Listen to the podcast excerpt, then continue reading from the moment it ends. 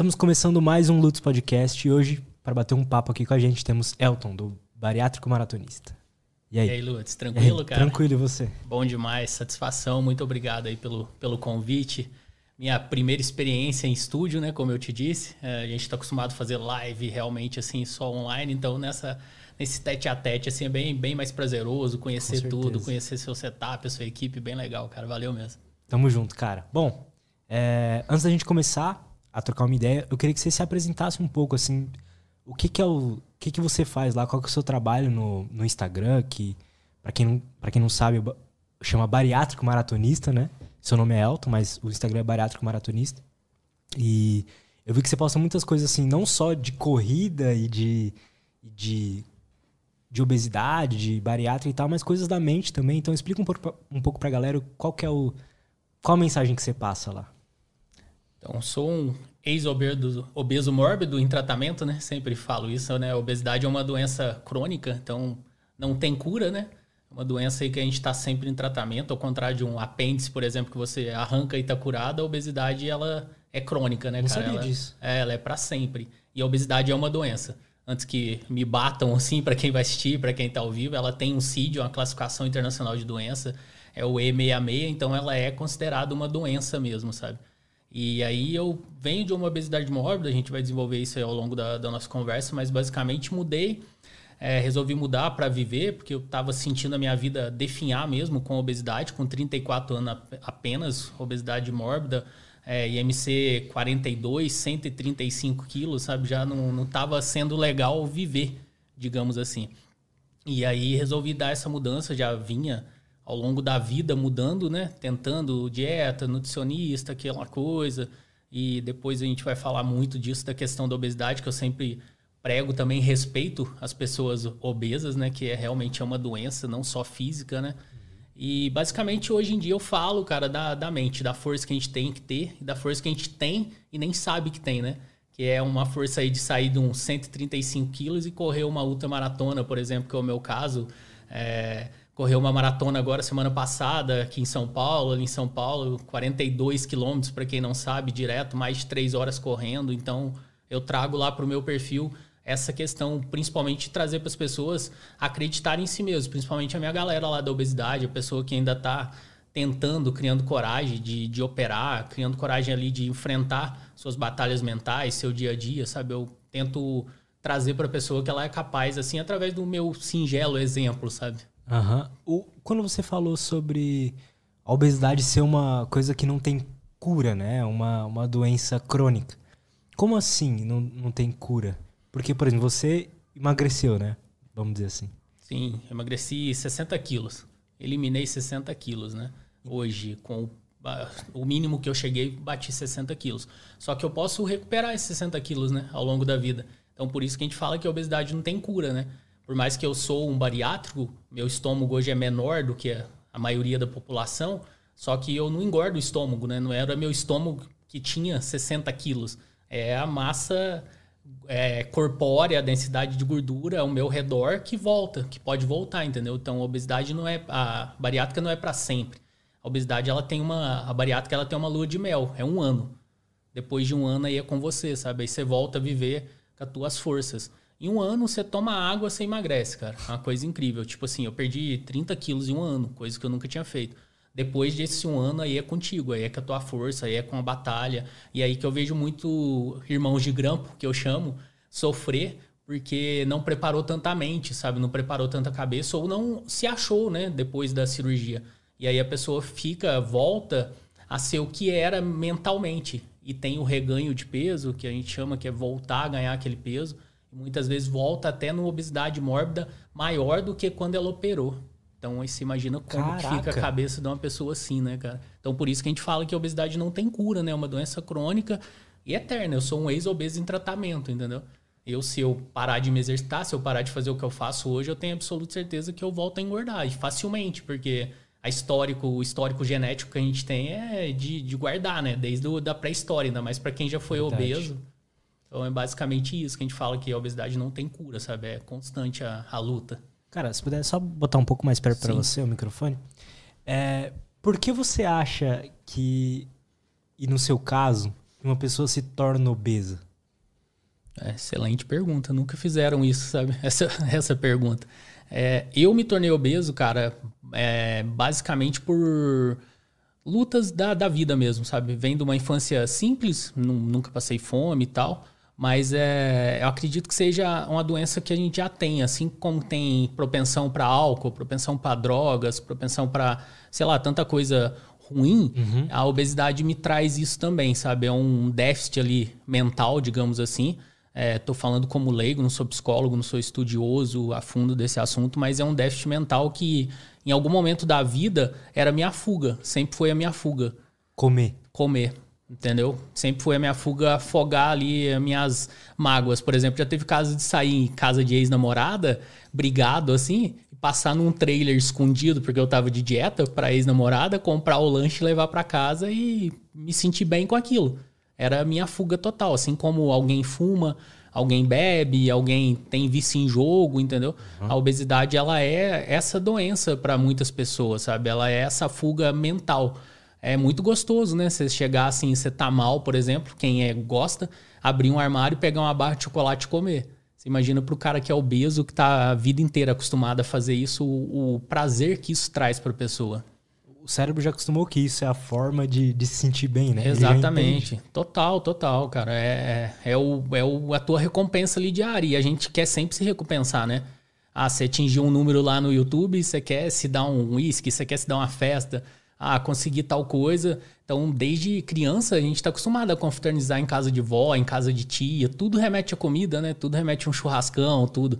Aí você imagina o obeso que potencializa isso em 10, por exemplo. Uma vida normal, assim, sabe? Uhum. O cara. Então, qualquer coisa que ele tem no dia, ele tá feliz, ele come para comemorar, ele tá triste, ele come para não se frustrar tanto. E no dia a dia ele já tem que se alimentar naturalmente, né? Então, basicamente, a, a obesidade é isso. É um, é um longo da vida, sabe? É diferente assim de quem ganha ali 5, 6 quilos, fica com a barriguinha, fala, ah, tô gordo, tô fora de forma. É totalmente diferente, sabe? É uma outra coisa. A obesidade mórbida é uma coisa que não te deixa viver. Tem muita gente hoje em dia que romantiza, que empodera. Nós não estamos falando aqui do corpo gordo. Ninguém tá excluindo um corpo gordo, tanto masculino quanto feminino, sabe? Ninguém tem repúdio aqui a pessoas obesas, pessoas gordas. Nós estamos falando da doença, obesidade ela é porta de entrada para mais de 40 outras doenças.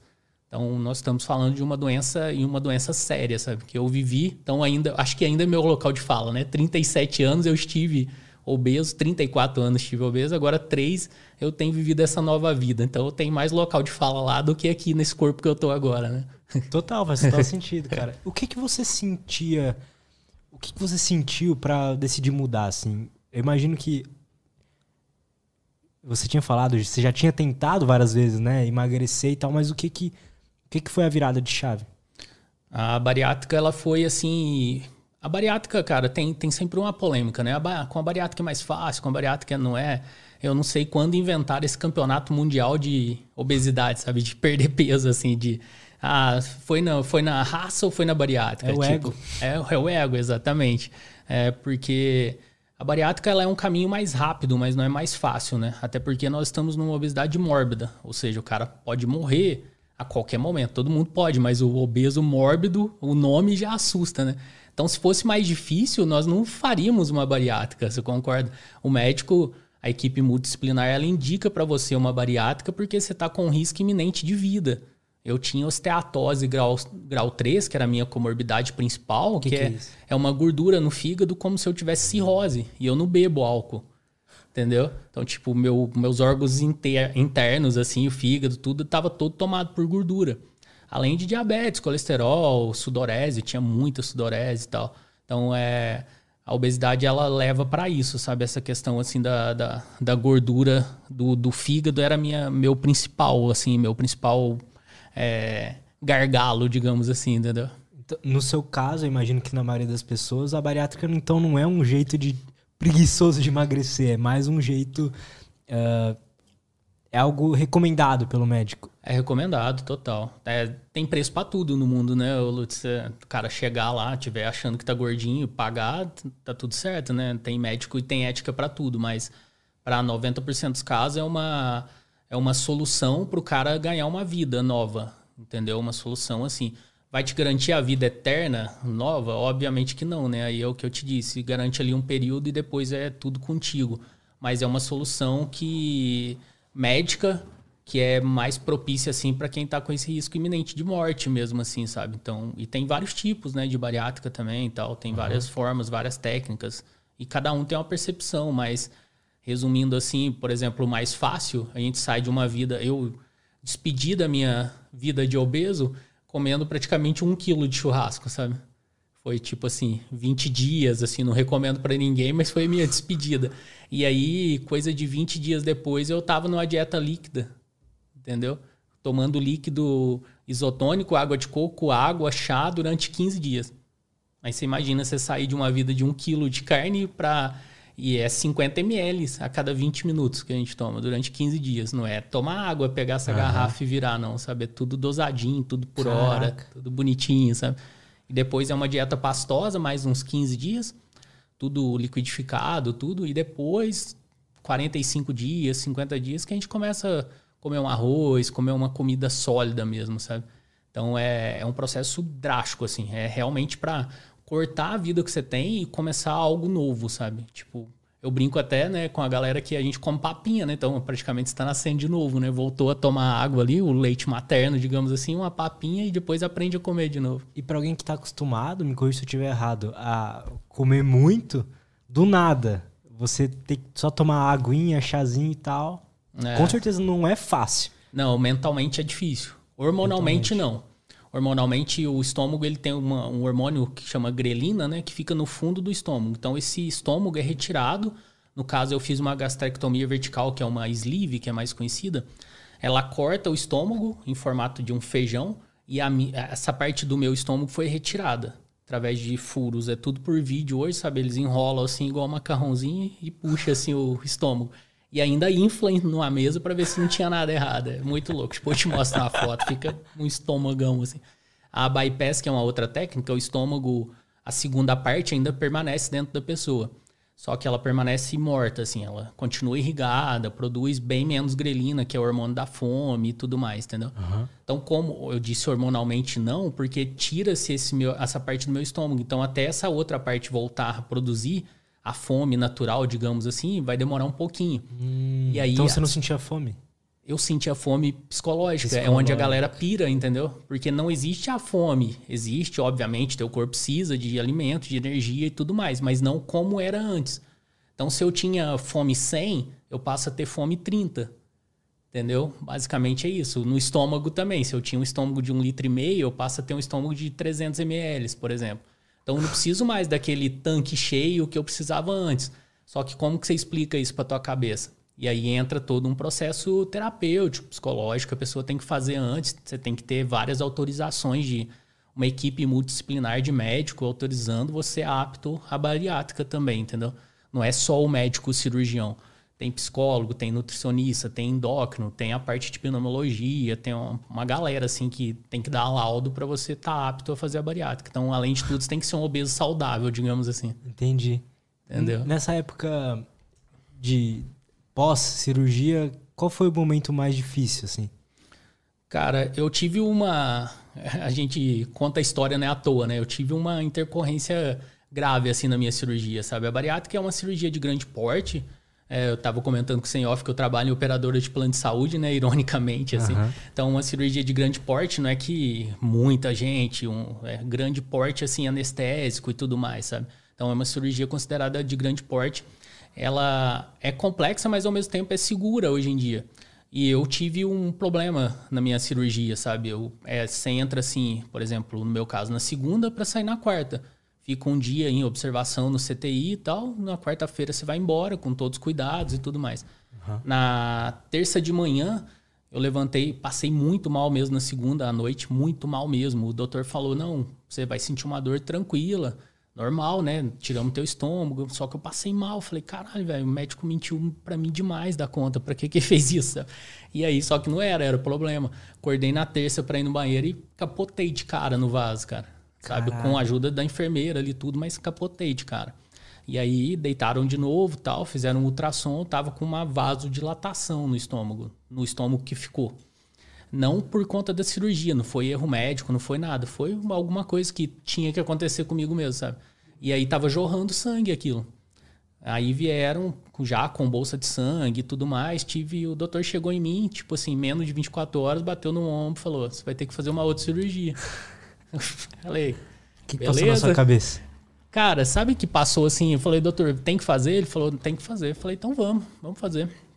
Sabe, tipo assim, é, hoje em dia tá na moda, né? O estoicismo, eu gosto muito da filosofia tal, de, de tipo, não não se exaurir muito na alegria e nem se deprimir muito, né? Então, tentar manter linear foi um baque. Eu fiquei pensando mais na família, né, cara? Porque a galera tá ali com a, com a malinha pra você ir embora e você tem que ficar mais um, um, período ali de uma semana no hospital, sabe? Tá, entendi. Aí minha esposa, meu pai, todo mundo ficou super assustado, né? Minha mãe. Nem contaram pra minha mãe, cara, que, que foi pancada mesmo, sabe? E lá na operadora que eu trabalho, então toda a autorização da minha nova cirurgia foi para lá, a galera ficou assustada, porque tava lá, risco iminente de morte, sabe? Com, a, com essa cirurgia, com. Eu esqueci o nome técnico agora que tem essa vasodilatação, sabe? Mas, tipo, eu brinco que eu sou o único cara que eu conheço que fez duas bariátricas mesmo, entendeu? Porque a bariátrica uhum. você não faz de novo, né? Então eu, eu fiz duas mesmo. Tirou tudo e fez de novo para garantir, sabe? Eu brinquei é para garantir mesmo que, que deu certo, sabe? Total. Cara. E aí, cara, operei novamente. No outro dia, beleza. Aí eu fui para a vida que o doutor falou que tinha, que a dor que falou que tinha e tudo mais, sabe? Um pouco de enjoo, um pouquinho ali de, de dor normal, de um, de um porte cirúrgico, né? Você arranca um dente, você já sofre, né? Imagina tirar teu estômago praticamente inteiro, né? E aí foi isso, cara, assim, foi, foi uma das coisas que eu acredito que me deu essa força para seguir, sabe, para realmente virar a chave, assim. Mas o período de alimentação mais difícil que eu passei foi a pastosa, cara. Não, não adaptei. Que foi o primeiro são 15 dias Líquidos, só no líquido isso, e vem o pastoso. Depois vem o pastoso. A líquida eu passei de boa, cara. Agora o pastoso não não sei, cara, não descia comecei a perder peso além do normal, porque tem uma métrica, você vai praticamente toda semana, de 15 em 15 dias lá no, no médico, no cirurgião para fazer e tal. E aí tava com muita dificuldade, sabe? Eu falei, não, não tem outra coisa, é não posso voltar. Ruim? Era ruim, cara. Muda todo o teu olfato, teu paladar, sabe? Tem também estudos que mostram isso. Você também tem coisa que você gostava muito, por exemplo, um cheiro de uma fritura. Tem cara que faz a bariátrica que ele não consegue mais com aquele cheiro mais por incrível que pareça, um obeso não gostar mais do cheiro da fritura. Então, aquela a consistência ali da comida, o sabor, cara, não, não descia, sabe? Não passava mal, mas não conseguia comer. E aí, praticamente era igual criança, sabe? Botava um prendedor e mandava, porque era a única Caraca. fonte de comida que eu tinha, né? Não tinha, não tinha outra coisa. Não podia comer sólido. Você come sólido, te dá fístula no estômago, que pode abrir teus grampos, né? Que não, não é ponta, é um grampo de titânio. Então, tipo, a gente vira quase o Wolverine, né? Coloca um titânio dentro do estômago ali para segurar, tal. Então, você não pode comer sólido porque corre risco daquilo romper, né? Teu estômago tá machucado, tá ferido. Aí foi, para mim, foi o período mais difícil, foi a pastosa. Mas 90% é tipo... da galera sofre com a líquida, entendeu? Entendi. É tipo comida de astronauta? É, nessas, nessas pegadas, assim, sabe? Era, era potinho, né? E é pequenininho também. E aí tava lá, você lia a carne moída com abóbora, feijão e arroz. Fala, Tudo batido. Véio, pelo amor de Deus. Nossa, mano. Sabe, essa pegada assim. Uhum. E aí foi quando eu descobri o whey. O whey salvou minha vida, cara. O nutricionista falou, toma o whey, então vamos entrar com o whey e tal. E aí ajudou pra caramba, sabe? Sair desse período assim da... Ajudar na pastosa, porque aí me dava um pouquinho de, de, de força, né? A proteína ali e tal, o líquido descia bem. Você falando isso, cara, me parece quase que é, esse pós-cirurgia é uma provação mesmo, né? Mental. Total, total, cara. Por isso que eu te falei que tem, tem que preparar demais o, o rolê. Porque é, é, pancada, sabe? Não é para assustar a galera que vai ver, nem nada disso. É suportável, totalmente suportável, sabe? Você tem certeza que todo mundo que tá assistindo já passou por coisa pior na vida. Mas se é o que o cara quer, se prepare, porque não é, não é fácil igual todo mundo vende aí, não. Ah, a bariátrica é mais fácil, sabe? É é mais fácil, é mais rápido, mas não é mais fácil, entendeu? É totalmente. É, não é avesso à facilidade, mas também não é só esse mar de rosas que a galera pensa, não, sabe? Tanto é que eu sempre uso essa analogia. Eu deitei na mesa de cirurgia com 130 quilos na época e saí com 130 quilos. Eu não perdi 60 quilos ali na cirurgia. A minha história é feita depois da cirurgia, entendeu?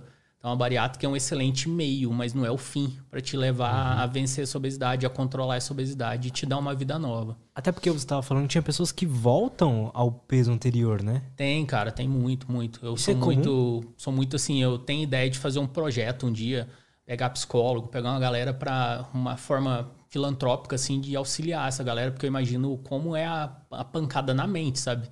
Para da pessoa que operou, se viu magro, e voltou a ser aquele obeso, sabe? Porque ninguém ninguém faz uma cirurgia gostando do que é, você concorda? Você, uhum. opera seu nariz é porque você não gosta do seu nariz. Você corrige tua miopia porque você não gosta de miopia, tirando caso esteja prejudicando a tua visão, né? Uhum. Então o cara que operou, ele tá doente e geralmente ele não ele não gosta daquilo que ele tá vendo. Vamos, vamos falar o português claro, entendeu? Ele não tá se sentindo bem, ele não tá feliz consigo mesmo. Então ele viu uma nova vida e voltou à vida anterior, cara. Isso deve ser uma, uma pancada assim gigante na cabeça, sabe? E tem muitos casos, sabe? Tem muito, é, é comum até. É, até 19% a, os médicos consideram normal. Então, por exemplo, eu perdi 100 quilos e ganhei 19, tá, tá tranquilo, sabe? Tá, é entendi. normal. É, ganhei 50%, já tem alguma coisa errada. Acima disso, já foi um insucesso a cirurgia. E tem muitos casos de dois anos, três anos, já praticamente voltar a 50% do peso, sabe? Então, é... eu, eu, não achava que isso era possível, mas você falando faz total sentido, de que, beleza, o estômago tá menor, mas a gordura ela vai se estocando, né, no corpo. É, a gordura não fica no estômago, né, cara? Tanto é então o cara, assim, ele ficou comendo besteira, mesmo que menos, só que só besteira. Total, é. O que, o que não eu, se exercitou. Eu, eu falo sempre isso pra galera, dou esse exemplo. É, hoje eu como no máximo 300 gramas por refeição. É a minha alimentação física, digamos assim. Se passar disso, já começa a sentir um pouco mal tal. Mas se a gente ficar a tarde inteira aqui comendo, você vai me ver comendo igual você. Ou até mais. Picadinho, assim, ao longo do tempo, sabe? Só que de uma vez, assim, sentar para almoçar é 300, 350 gramas. Não é tão pouco quanto eu imaginava. Não, não é tão você pouco. Pega uma marmitinha fitness é 430. A galera né? tem medo, cara. O que eu mais recebo, assim, às vezes eu. Esse dia eu postei comendo no McDonald's ali e tal, com batata e sobremesa. A galera, caramba, você come isso, velho, você consegue, não sei o quê. Eu falo, consigo demais. E é uma coisa que eu, muito, que eu recebo muito, sabe? A galera, ah, você, com quanto tempo você voltou a comer um lanche? Tipo, o cara nem operou ainda e nem emagreceu e já tá pensando no lanche, sabe? Eu falo, ó, voltei com tanto tempo, mas dá uma cuidada, vê se é isso mesmo que você quer, assim, uhum. nas entrelinhas eu falo pro cara, sabe? Porque se você vai operar, passar por um processo desse, você nem viveu ainda teu processo, você já tá pensando quanto tempo que você volta para aquilo é porque vai te causar um sofrimento Nossa, ficar sem verdade. aquilo, né, cara? É tipo agora, para quem é católico, é fazer uma penitência na quaresma, né? Você fica os 40 dias pensando naquilo que você abriu mão durante para poder voltar, né? Então eu sempre falo pra galera. Mas é 350 gramas é um prato de uma pessoa magra, normal, é, uma pessoa sim. adulta, normal, assim, sabe? Então não é que a gente vai comer uma coisinha a vida inteira, não. Você volta à vida normal. Só que comer 350 gramas de uma dieta equilibrada é uma coisa. Comer 350 gramas de bacon é outra totalmente é, diferente, né? Então, total. cabe a mesma coisa dentro do meu estômago. Aí eu tenho que escolher o que eu vou jogar para dentro dele agora, né? Total. E antes a gente tava conversando, você não corria antes, né? Não, eu fazia nada, cara. Eu fiz assim, fiz as atividades físicas que tinha que fazer na, na escola, no colégio com 11 anos eu já tenho. Eu fui sempre obeso da, da, infância, mas com 11 anos eu já tenho histórico de tratamento com colesterol, cara. Eu tenho 37 anos, então a gente está falando de 25 anos atrás, né? Então você imagina com um menino de 11 anos, antigamente, lá tal, uhum. nos anos 90, colesterol era aquela novidade. O ovo ainda era vilão, sabe? Todo mundo mandava tirar ovo. Eu lembro que na dieta tinha lá, não comer ovo tal, porque o ovo era recriminado, uhum. né? E aí, com 11 anos, eu já tava de dieta para controlar colesterol, cara. Então, não fazia nada, fazia brincadeira de rua, normal, assim. Agora, uma atividade física recorrente, assim, nunca havia feito, sabe? Perdi 15 quilos uma vez jogando peteca na areia. Hoje em dia tá na moda a galera ir pra areia, né? Os beach tênis, é, jogar peteca é e tudo mais. Então, isso foi uns 15 anos atrás, assim, uns 10 anos. Aí eu perdi 15 quilos, mais ou menos mas ganhei na semana seguinte. Acho que eu comi até a peteca, sabe? Voltou rápido o peso. Isso é comum, né? De tipo a pessoa perder um peso, né? Vamos por um obeso vai lá, perde 15 quilos e volta. Demais. Por que, o, que você acha que isso acontece? O, o, obeso é o que mais entende de dieta na vida, né, cara? Já galera, fez tanto. Não, a galera quer chegar pro cara que é gordo e falar de dieta pro cara, sabe? O cara entende dieta pra caralho, velho. Não, não, não vai falar de dieta pra gordo. O cara, ele quer emagrecer, ele conhece, ele lê, sabe o que, que é bom, o que, que não é.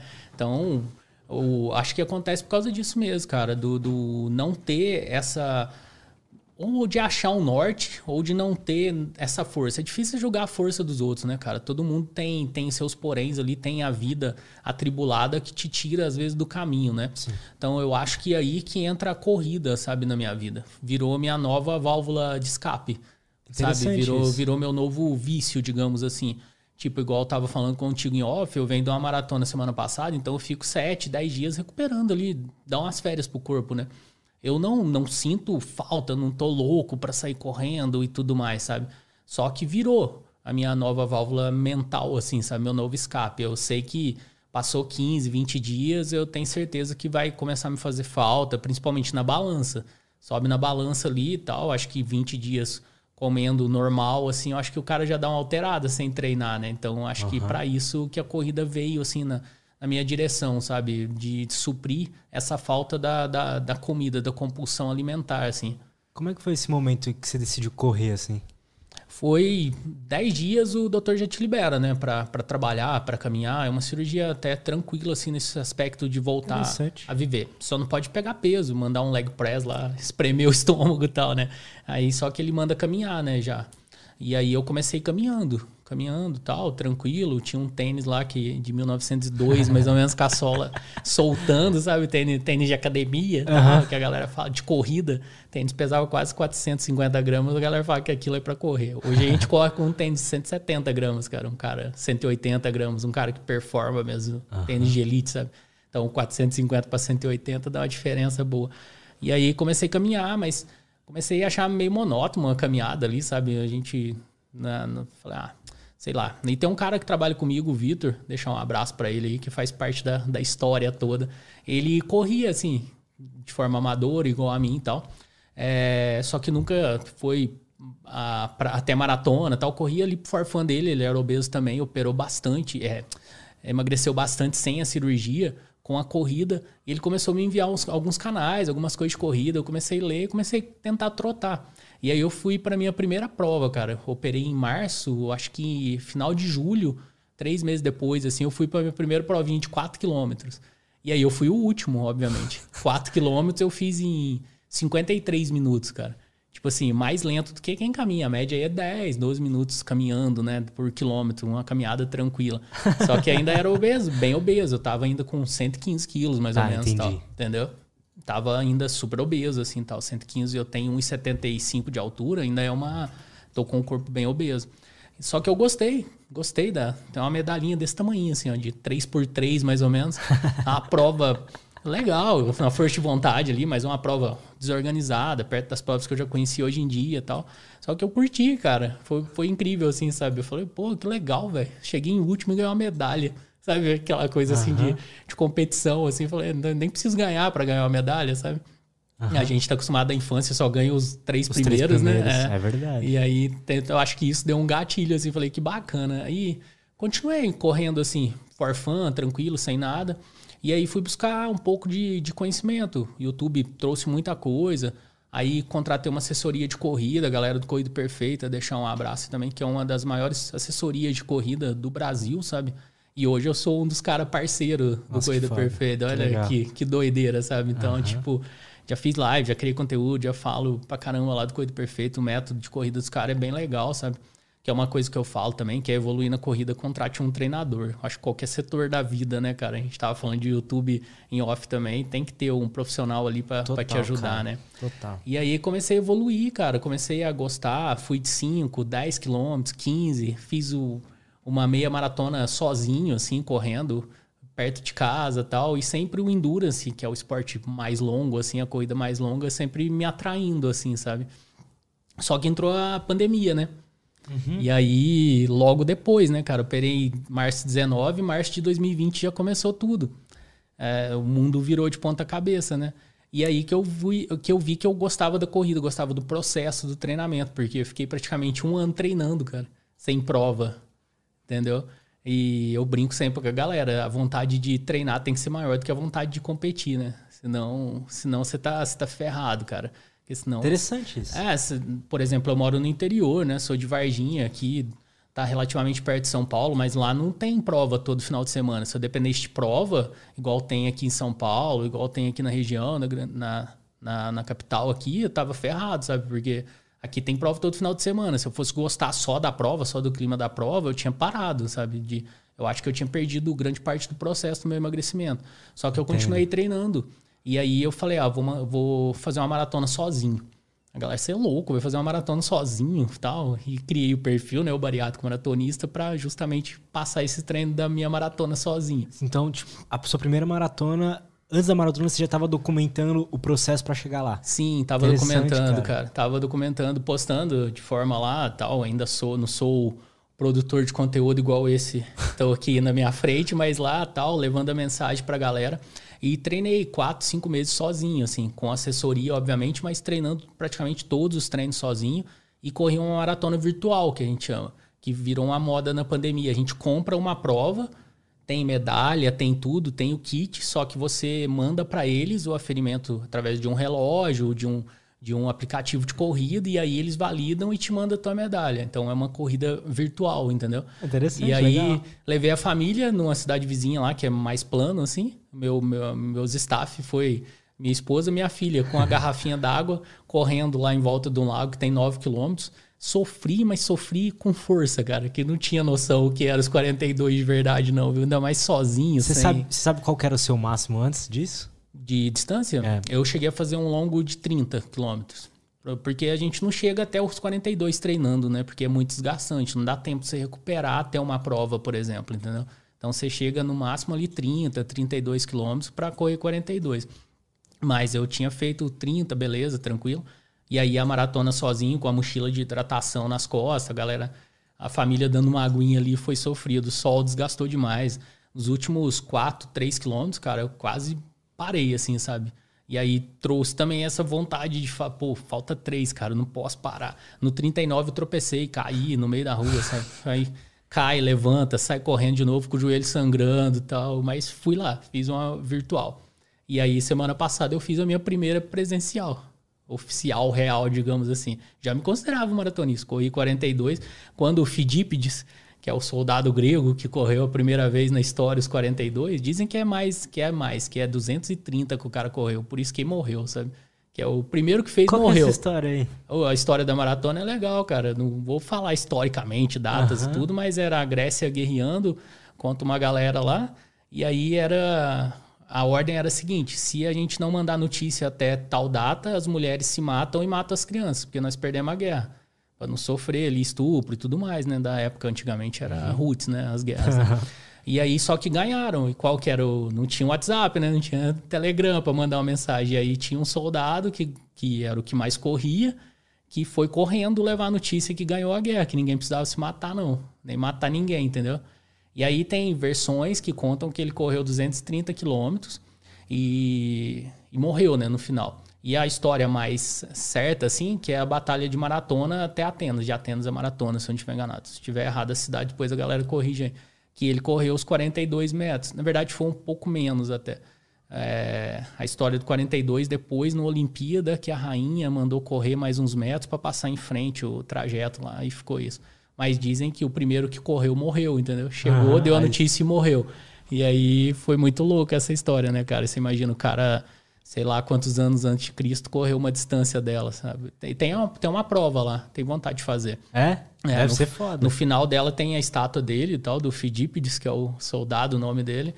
E aí diz que tem que beijar o pé dele lá para agradecer e tal, pedir a benção e aí seguir viagem. Pô, legal, cara. Eu gosto dessas histórias assim. É louco, depois você pega pra, pra ler assim. Tem documentários e tal, é bem legal, sabe? Pô, legal, cara. É bem, bem bacana. O que, que você sente na corrida? Porque você tava falando que a corrida virou o seu vício, né? Assim, antes você tinha uma compulsão, por exemplo, por comida. Hoje você consegue, não sei a palavra certa, parece, mas descarregar isso na corrida. Total, cara. Na corrida em qualquer treino, né? Eu treino praticamente sete vezes na semana, assim. Faço crossfit também, faço academia, faço. É, tô querendo começar a nadar, que eu não nado nada, sabe? Se me jogar na água ali, eu afundo, sabe? Então, sou, sou péssimo. Ah, era péssimo em tudo, né? Nunca tinha feito esporte nenhum e tal. Mas, assim, a busca pelo, pelo treinamento, sabe? O pensar que eu tenho que treinar o dia todo me ocupa demais a cabeça, cara. É gostoso, sabe? É um sofrimento gostoso. Igual você estava falando com a Priscila, com a minha esposa ali em off, ela não curte esse sofrimento, né? Eu já gosto, cara. Eu já, já, já acho. Não é que eu acho legal, me faz bem, sabe? Tipo, sair para treinar, ah, hoje você tem uma hora. E na corrida tem vários tipos de treino, né? Para quem não corre só para saúde, digamos assim. Nós temos treinos intervalados, tem treinos de tiro, tem treinos de fartlek, tem treinos de rodagem, tem treinos em limiar de lactato, tem uma porrada de treino para que o educador físico ali concilia para você poder é, evoluir. Uhum. Igual o cara que malha também, né? Tem cada época uma série, cada uhum. época uma repetição tal, para o cara poder evoluir, né? É, e aí na corrida também é assim. E esse treinamento, entregar um treino, me faz um bem danado, assim, sabe? Tipo, ah, hoje é 10 tiros de um quilômetro. Então, tipo, 10 tiros de um quilômetro, para ficar claro para a galera assim, é como se você fizesse um quilômetro no teu máximo, aí você descansa ali 200 metros caminhando ou trotando e depois mais um quilômetro. Entendeu? Entendi. Então, tipo, entregar isso é, é gostoso, sabe? É, é, é, viciante, cara. É o, é o que eu disse. Tem que gostar do, do, do, processo mais do que a linha de chegada. Mas por que você acha que você gosta? O que sensação te traz? Sabe, sei lá, você bebe, né? Às vezes. Às Faz vezes. tempo que eu não bebo, hein, mano? Traz lá um Parei de beber também. Tipo assim, eu não. Ah, sei lá, alguma coisa te traz prazer, sabe? Atingir um número lá que você tá Lutar buscando no. É, então. Um número no YouTube lá, um vídeo, um vídeo estourou, beleza, bateu as métricas todas. Tá, é, é essa é sensação. Um é, é a serotonina ali, é abrir um chocolate e comer, sabe? É a mesma, a mesma sensação ali de um, de um feed de treino. Mesmo quando sofro, mesmo quando tá sofrido.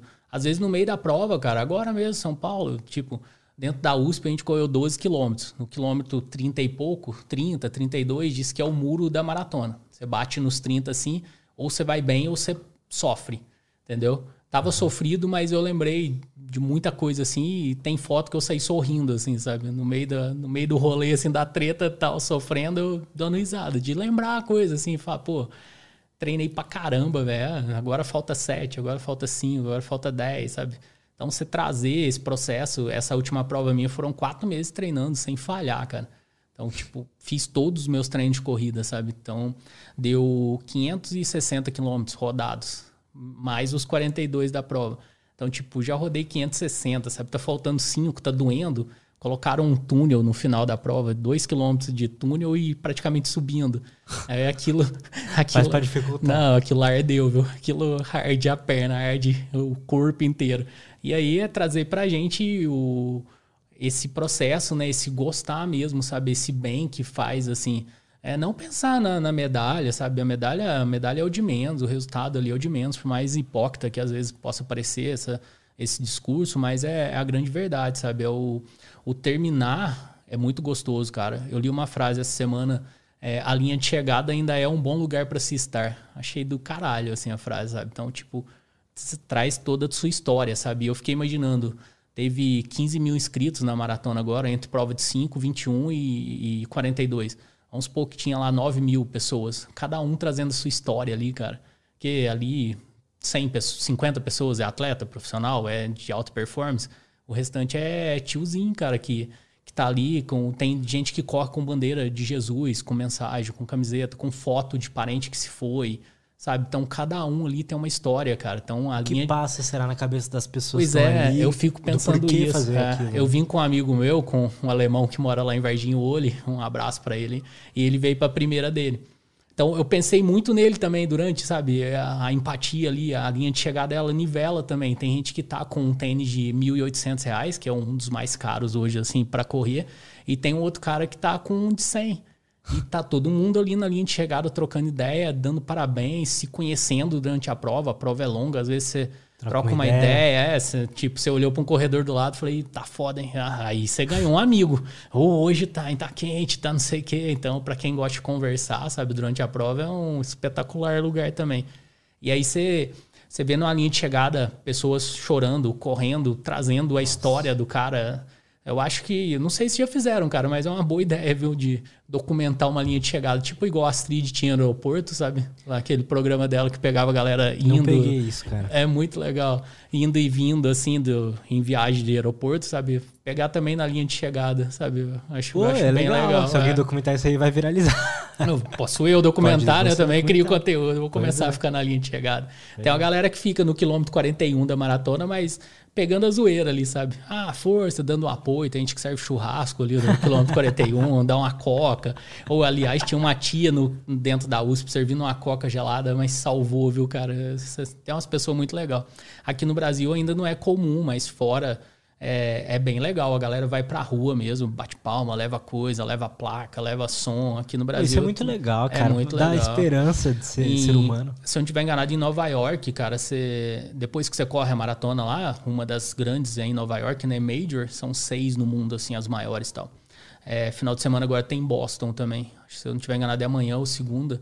É uma das maiores, assim, gigante, assim, dá 40, 50 mil pessoas correndo, sabe? Caralho. E aí, Nova York, no dia seguinte, você sai com a medalha, você tem uma porrada de benefício na cidade, sabe?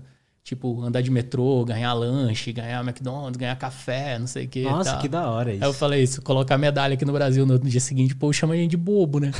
Infelizmente. Que otário, correndo o dia inteiro.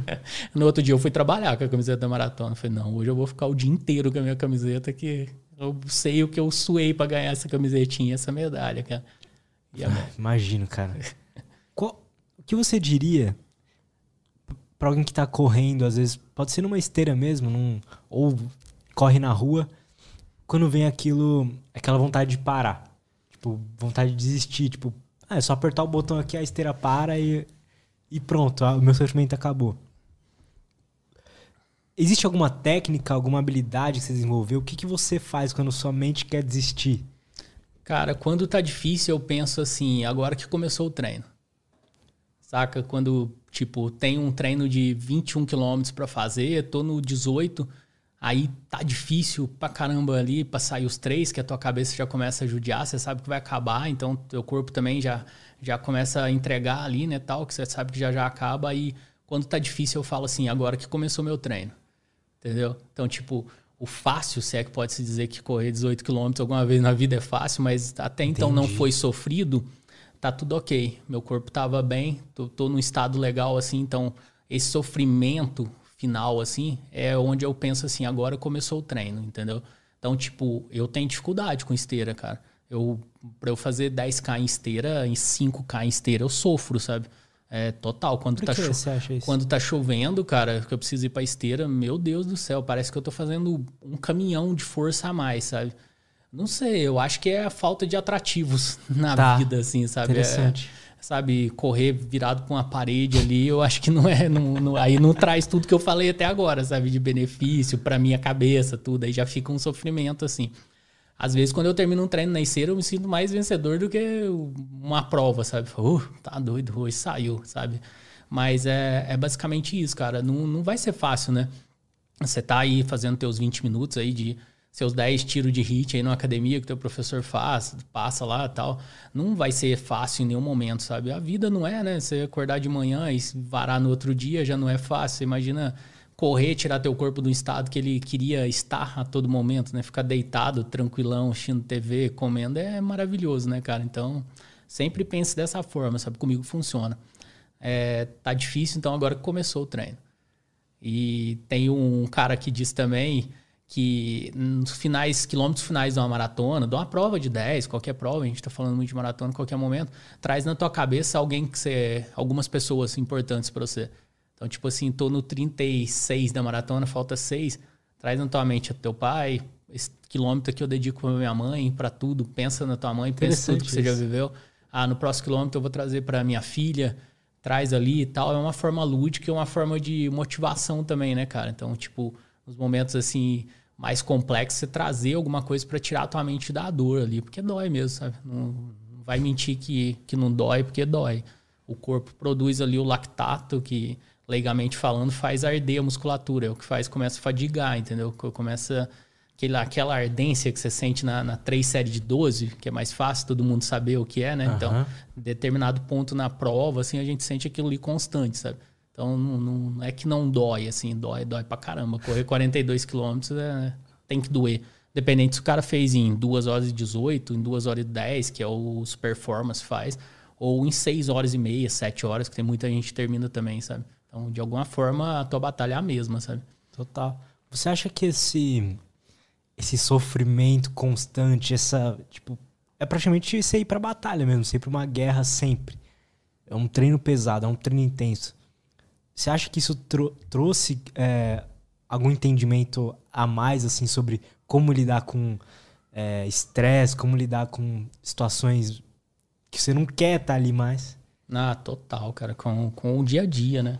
Nós tem, somos falhos, né, cara? A gente. Quantas versões de você que as pessoas não conhecem mais, né? Então eu digo sempre isso, né?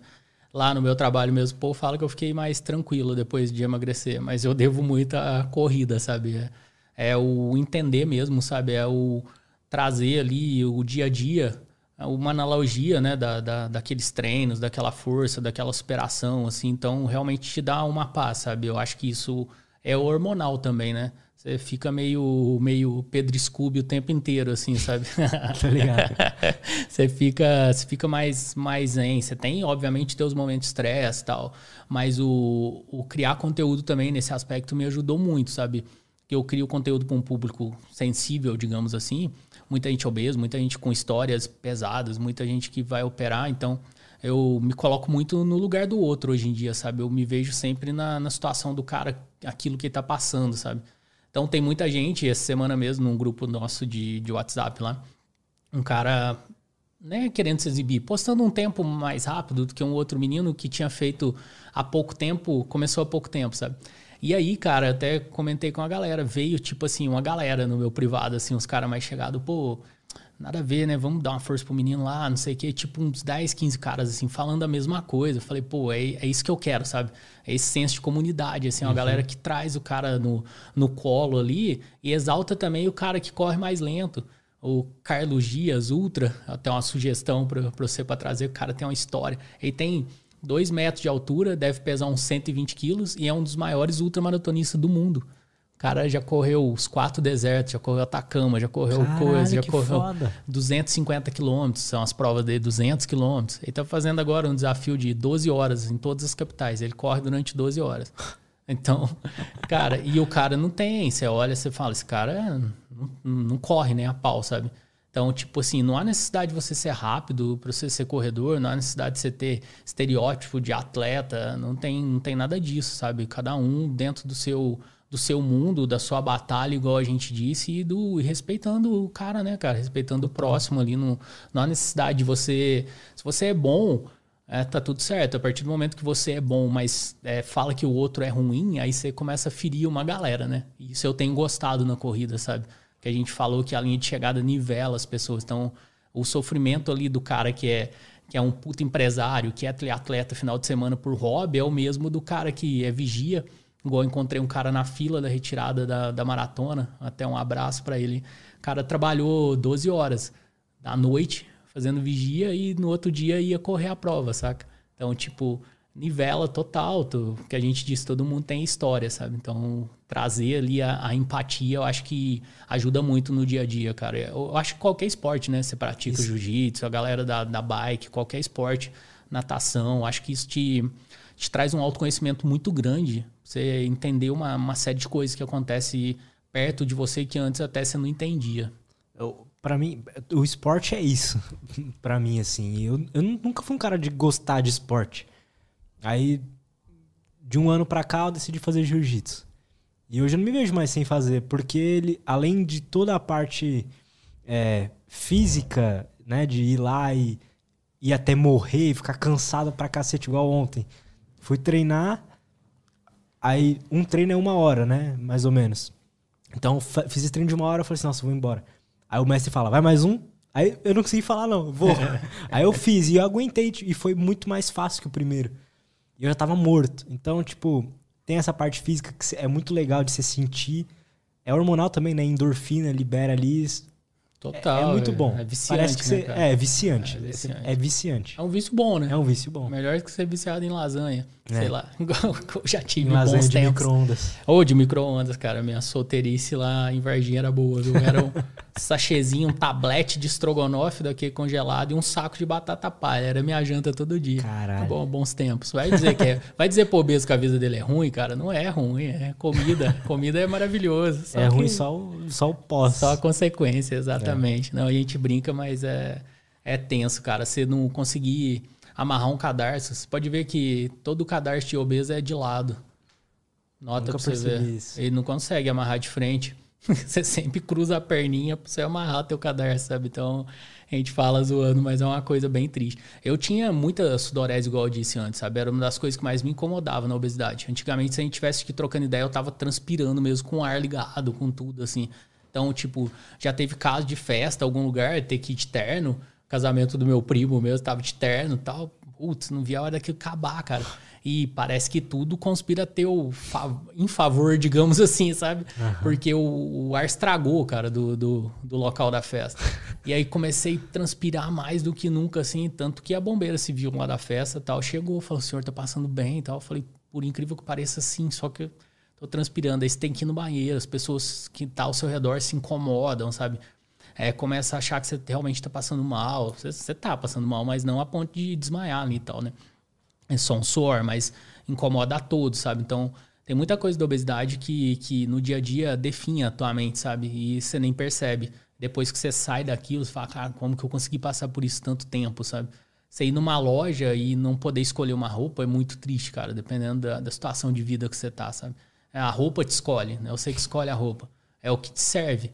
Ah, o que, que me serve hoje? Ah, serve aquilo ali. Então, beleza. É aquela que eu vou levar, saca? Então, é uma coisa que para quem teve uma vida normal, entre aspas, de corpo, nunca passou, sabe? Então é por isso que eu falo para ter empatia, assim.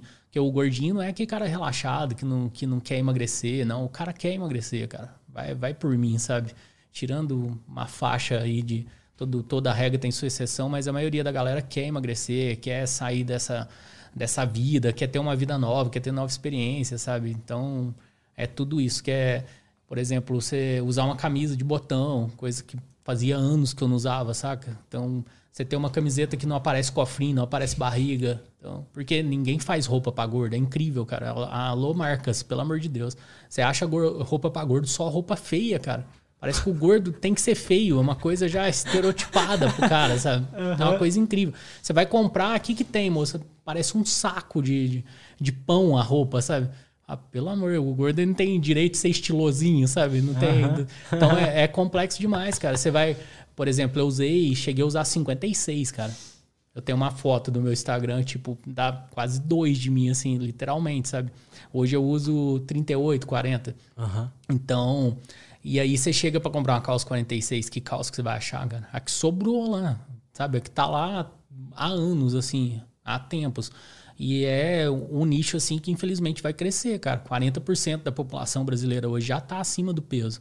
Com a pandemia piorou mais ainda, sabe? Ou 40%? 40%, cara, da população adulta brasileira e infantil tá crescendo pra caramba a obesidade. É uma pandemia silenciosa, Eu sabe? não imaginava que era tudo isso. É, é. Você pega aí dentro da faixa de MC, a maioria da galera tá fora, cara. Tá assim, mórbido, não, obviamente, mas dentro, fora do peso, assim, a maioria. E obesidade infantil muito, muito grande, cara. Tá, tá assim. Nós temos acesso a muita coisa hoje muito fácil, né, cara? Então, é, tem as vantagens, mas tem a desvantagem, né? A criança ali, se você não introduzir ela numa alimentação bacana. E eu tive uma alimentação legal na infância, cara. Comia comida mesmo, sabe? Interior a gente come comida, não tem hoje em grandes redes igual tem hoje em dia, né? Antigamente não tinha. Eu fico imaginando a molecada comendo tudo isso todo dia, assim, sabe? É. Realmente é complexo. É uma, eu brinco que é uma pandemia silenciosa, assim, que o Brasil ainda vai pagar caro. O, o sistema hospitalar nosso já tá O americano já cheio. tá vivendo isso, né? É, o americano vive há muito tempo, né? Lá é incrível o nível de obeso, né? Então, tanto é que os quilos mortais lá é um programa famoso, né? Lá é obeso de 300 quilos, né, cara? Lá é uma, Caraca. uma outra pegada. Eu operei com 135, cara. Eu fico imaginando um cara de 300 quilos. Nem anda mais. Nem anda, o cara não consegue andar, não consegue. Você não. ainda trabalhava, né? Sim, Você, tipo, normal, uma vida normal. 130 quilos aí, eu tenho 75, por isso que o meu IMC era elevado. Mas tem gente que tem isso, que tem 2 metros de altura. O cara já fica mais normal, né? Sim. Compatível, assim. Mas para mim é, já era. Atrapalhava total a vida, assim, cara. Para namoro, para rendimento dentro de, de trabalho, rendimento físico nem se fala, sabe? Era total, assim. E, e é o que eu te disse anteriormente, né? Vai minando a tua cabeça, assim, sabe? Vai. Imagino, porque você provavelmente viveu uma vida que sempre. Autoestima baixa, vai. Sim, Sempre, É. autoestima baixa. total. Total. Eu lembro de conversar com o Simon aqui do TDAH pra gente grande, ele falou que o cara que vive com TDAH, por exemplo, a vida inteira, ele é um cara que vai ter autoestima baixa, porque sempre estão falando que ele é burro, que ele não sei o que, não sei o que lá. E, por exemplo, um obeso, que sempre foi obeso, ah, feio, gordo, né? Essas É. coisas. Não, tem muita estatística no, nos Estados Unidos por obesidade ser mais antiga, digamos assim, né? Estar olhando para isso há mais tempo, tem muita pesquisa. Então, tem pesquisa, por exemplo, de crianças obesas de 11 a 12 anos atrelarem as outras coleguinhas obesas que elas são desdeixadas, que elas são é, mais é, mal-humoradas, sabe? Tipo assim, deixado de lado mesmo, pesquisas. E professores também respondem que crianças tendem a ser mais é, é, introvertida, mais depressivas, é, com rendimento escolar até mais baixo, sabe? E aí você entra na adolescência também, já tem a galera que já tem dificuldade até de fazer um exame admissional numa empresa lá nos Estados Unidos, porque tem que mostrar a mama, às vezes a parte da, da vagina e tudo mais, né? Exames admissionais. Então, as mulheres obesas também têm muito essa dificuldade, os homens também. Então, é uma série de coisas que, que acarreta, como eu disse, é silencioso para quem não vive, né? Mas para a grande população, hoje em dia que está se tornando até grande, é um sofrimento ali diário, sabe? Passar no metrô, cara, numa catraca, sabe? Que é coisa não é mais feita hum- pra gordo, é, né? que é coisa mais humilhante.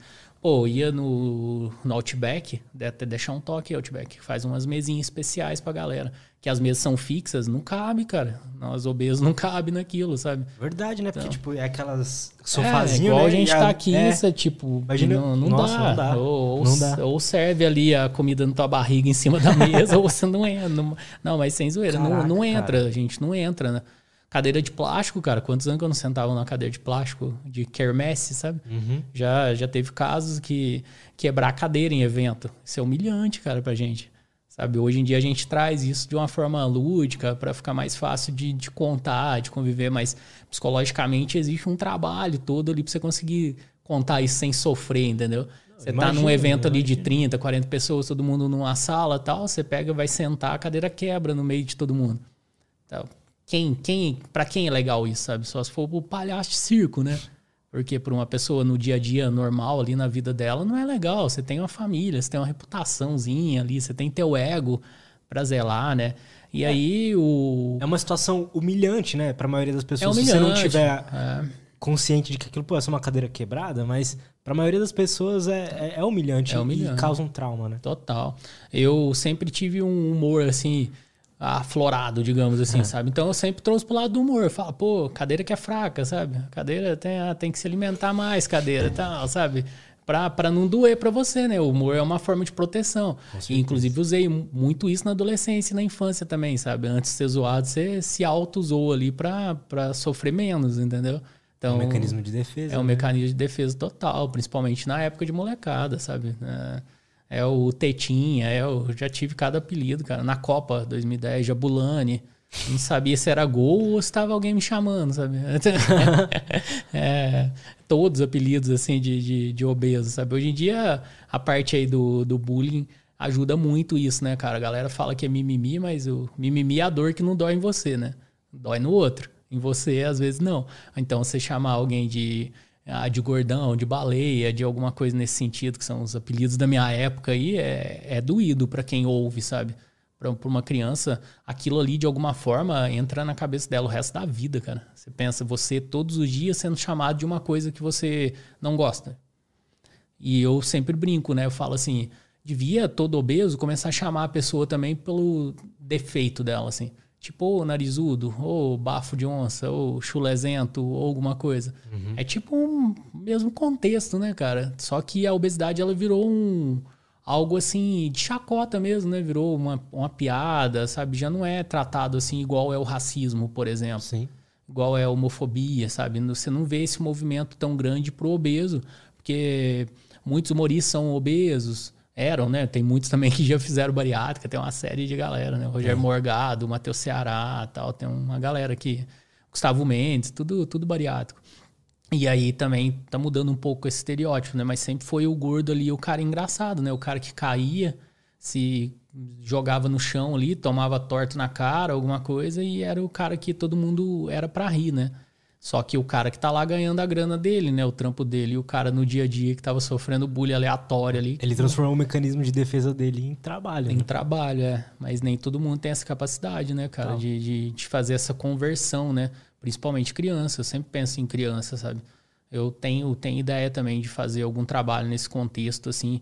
A vida permitir a gente ficar grande, ter uma visibilidade, fazer alguma coisa com um psicólogo, alguma coisa, trazer, sabe, essas crianças que vivem a obesidade para um tratamento, assim. Como é que foi isso, assim, psicologicamente para você, falando, crescer é, até seus 30 e poucos anos obeso? Como que você acha que isso... Quais são as, as sequelas que é. ficaram, né, de, de zoeira, dessas coisas, assim? Tem o lado positivo, eu sempre gosto de tirar, que eu acho que te torna uma pessoa mais forte, pelo menos para mim igual eu disse, para todo mundo não, sabe? É, Interessante. Não é para todo mundo isso, né? Eu acho que muitas vezes ser apontado, ser julgado, ser esculachado, assim, às vezes te traz uma força, assim, tipo, ah, já vivi coisa pior, sabe? Tipo, dá uma Concordo. desencanada, saca? E só que no, no contexto geral é, é sofrido, né, cara, o psicológico. Eu, eu lembro de situações da minha infância, sabe? Então, tipo, se você lembra é porque doeu, né? Com, cert... com absoluta certeza, né? Se você lembra de coisas assim com 10, 11 anos, situações que você viveu, é porque te doeu, né? Porque te traumatizou de alguma forma, né? Psicologicamente falando. Então, é, te traz tudo isso, né? E aí eu volto naquilo na nossa conversa inicial, né? O que te leva à obesidade. Eu acho que essas coisas todas vão te levando.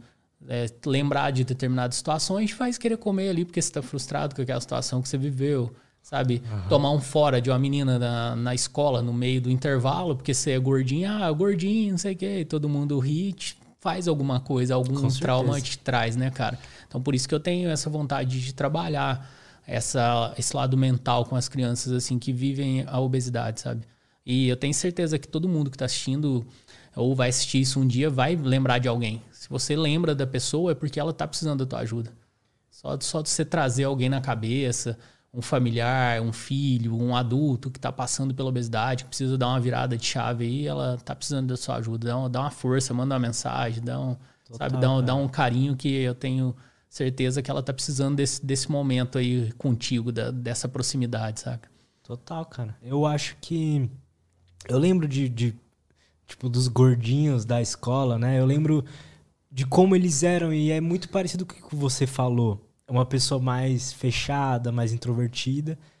Eu lembro que é, rolava muito bullying.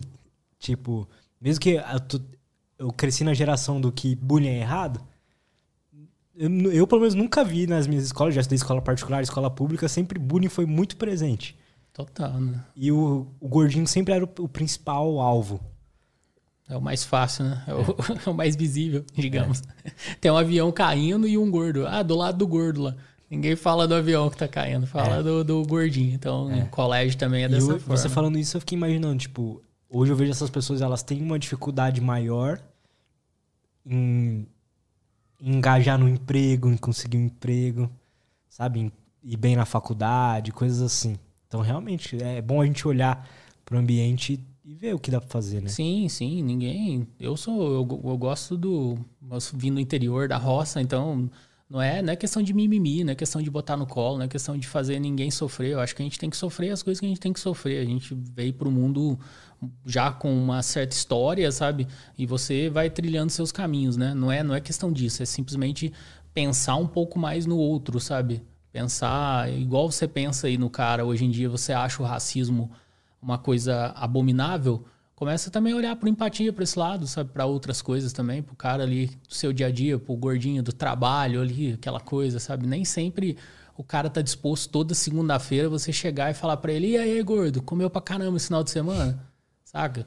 Você não sabe o cara passou o final de semana todo, sabe? Nem todo dia tá disposto a ouvir aquilo. Ele vai reagir da mesma forma, sabe? Ou zoando, ou te mandando para algum lugar. É, vai fazer, mas é tipo o Will Smith lá com a, com a esposa, né? Só virou o olho lá e tal. Então, mais ou menos é isso. O cara, ele vai. Obviamente que ele não deve partir para cima de você, assim, espero, mas nem todo dia ele tá disposto a todo dia a mesma piada, sabe?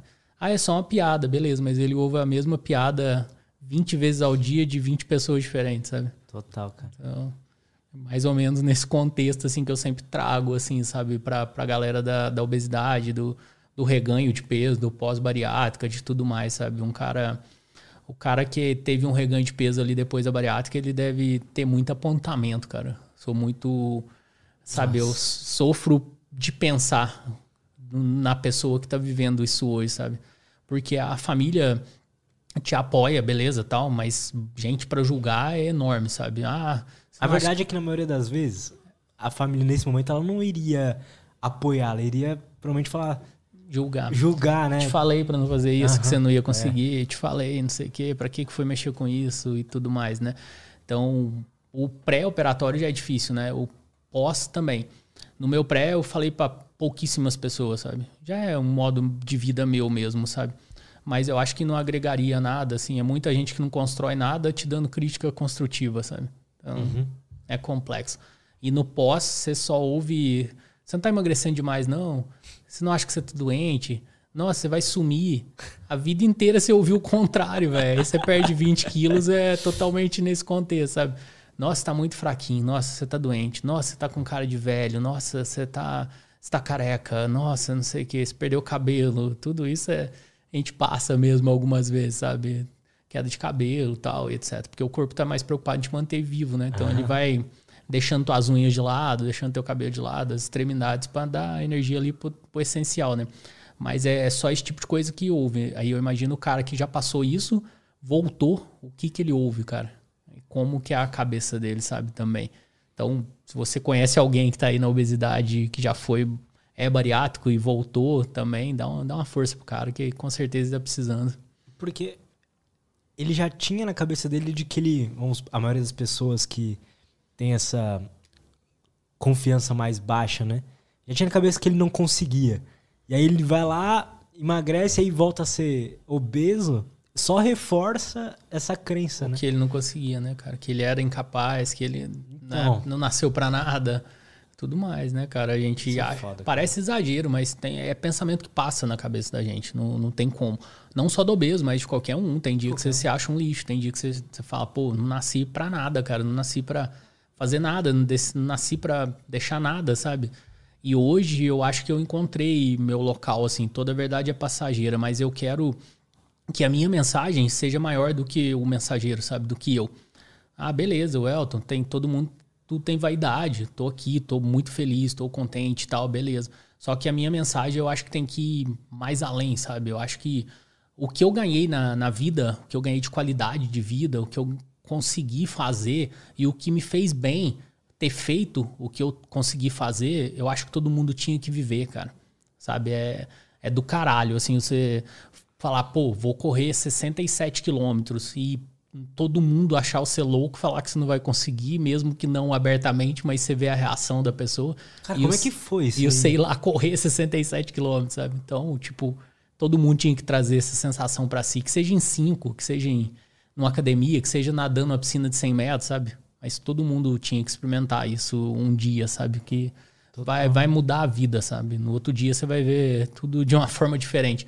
Vai continuar tudo a mesma bosta, não ilude não, tá? As contas vão continuar, a vida vai ficar difícil, vai estar tá tudo do mesmo jeito. Só que você vai enxergar as coisas um pouquinho mais diferente, isso é certeza. Você tinha comentado sobre estoicismo, isso te ajudou de alguma forma? Você gosta? Como é que é? Gosto, cara, gosto. Tô, tenho estudado. Tô no início ainda, então não, não é o meu local confortável de fala. Tá. Tô, tô começando a estudar, mas é, eu acho muito legal a linha filosófica, assim, para tudo na vida, né? É, Platão, né? Se eu não estiver enganado, já falava que cuidar do corpo, um homem feliz é o que cuida do corpo, da mente e tudo mais. Tanto Total. é que você não vê os caras gregos lá, nenhuma estátua gordinha, né? Os caras é tudo, tudo shapeado, velho. Você fala, cara, deve ter inventado, não, mas parece que os caras eram assim mesmo, né? É, Cuidava do, do corpo ao extremo, né, cara? para ter um, um rendimento em um outro setor da vida, né? Pra ter uma alta performance ali, igual o JJ fala tantos outros falam para ter ali no seu extremo, né? Então o corpo não pode ser teu impeditivo, né? Tem que ser tua máquina de, de produção, né, cara? Então acho que os caras levavam isso a sério ao extremo. E essa linha estoico, para quem não conhece, joga no Google aí. É muito legal, né, cara? Não é soltar fogos quando acontece alguma coisa, não é também você querer suicidar quando acontece outra. É manter uma linearidade ali que às vezes fica até chata, sabe? Tem, tem gente que critica, assim, tipo, ah, pô, ó, aconteceu alguma coisa. Você não é que você vai ficar aquém de felicidade, de tristeza, longe disso, mas é, você vai começar a reagir com o que acontece contigo e não com o que acontece ao teu redor, né? Então, igual eu tava te contando em off, nós ficamos três horas em pé para retirar o kit no pré-prova numa maratona. A ordem é descanse no, na véspera da prova. Ficar três horas em pé. Você foi pode, sofrido. ficar puto com é, isso? Fiquei, obviamente. Gravei stories reclamando. Falei, falei mal da, da organizadora. Aliás, desculpa aí se quiser me chamar para uma prova para divulgação. Tô, tô disponível, mas na hora a gente fica. Mas é uma outra forma de enxergar, sabe? É tipo assim, ah, aconteceu, cara. Não sou eu que organizo, não sou eu que fiz 15 mil inscrições, não sou eu que coloquei a retirada de kit nesse shopping aqui do tamanho de um ovo, sabe? Então você passa a abstrair aquilo, absorver aquilo de uma forma diferente, né? Quando você começa a enxergar que nem tudo está no seu controle. Só o que acontece com você, só as suas escolhas que está dentro do seu controle. Eu escolhi estar tá lá. Então, tipo, o que vai acontecer ao redor é consequência, já não cabe a mim mais, né? Então, ou você se adapta ou sai correndo, literalmente igual louco lá no meio do, do, do rolê. Mas é controlar o que acontece contigo, cara. É, é igual eu falo, falo do, trago para o treinamento, né? Você treinou, você fez o que o treinador pediu, você fez ali a tua dieta, você fez o, as tuas coisas. Hoje eu consigo fazer isso, sabe? Hoje eu consigo entregar uma performance, eu consigo entregar um treino. Então, na prova, tem N fatores que podem me prejudicar e não fazer eu atingir meu objetivo, mas eu tô com 90% traçado, sabe? Então, uhum. fui eu que tive aquele controle, eu que escolhi aquela performance. Então, eu venho para uma prova, por exemplo, é, já treinado para aquilo que eu vou fazer. Então, o tempo que eu fiz na maratona agora, 3 horas e 19, é um tempo bacana demais para quem não corria, para quem era obeso mórbido tal, para quem é amador. Só que eu sabia que eu ia conseguir fazer aquilo.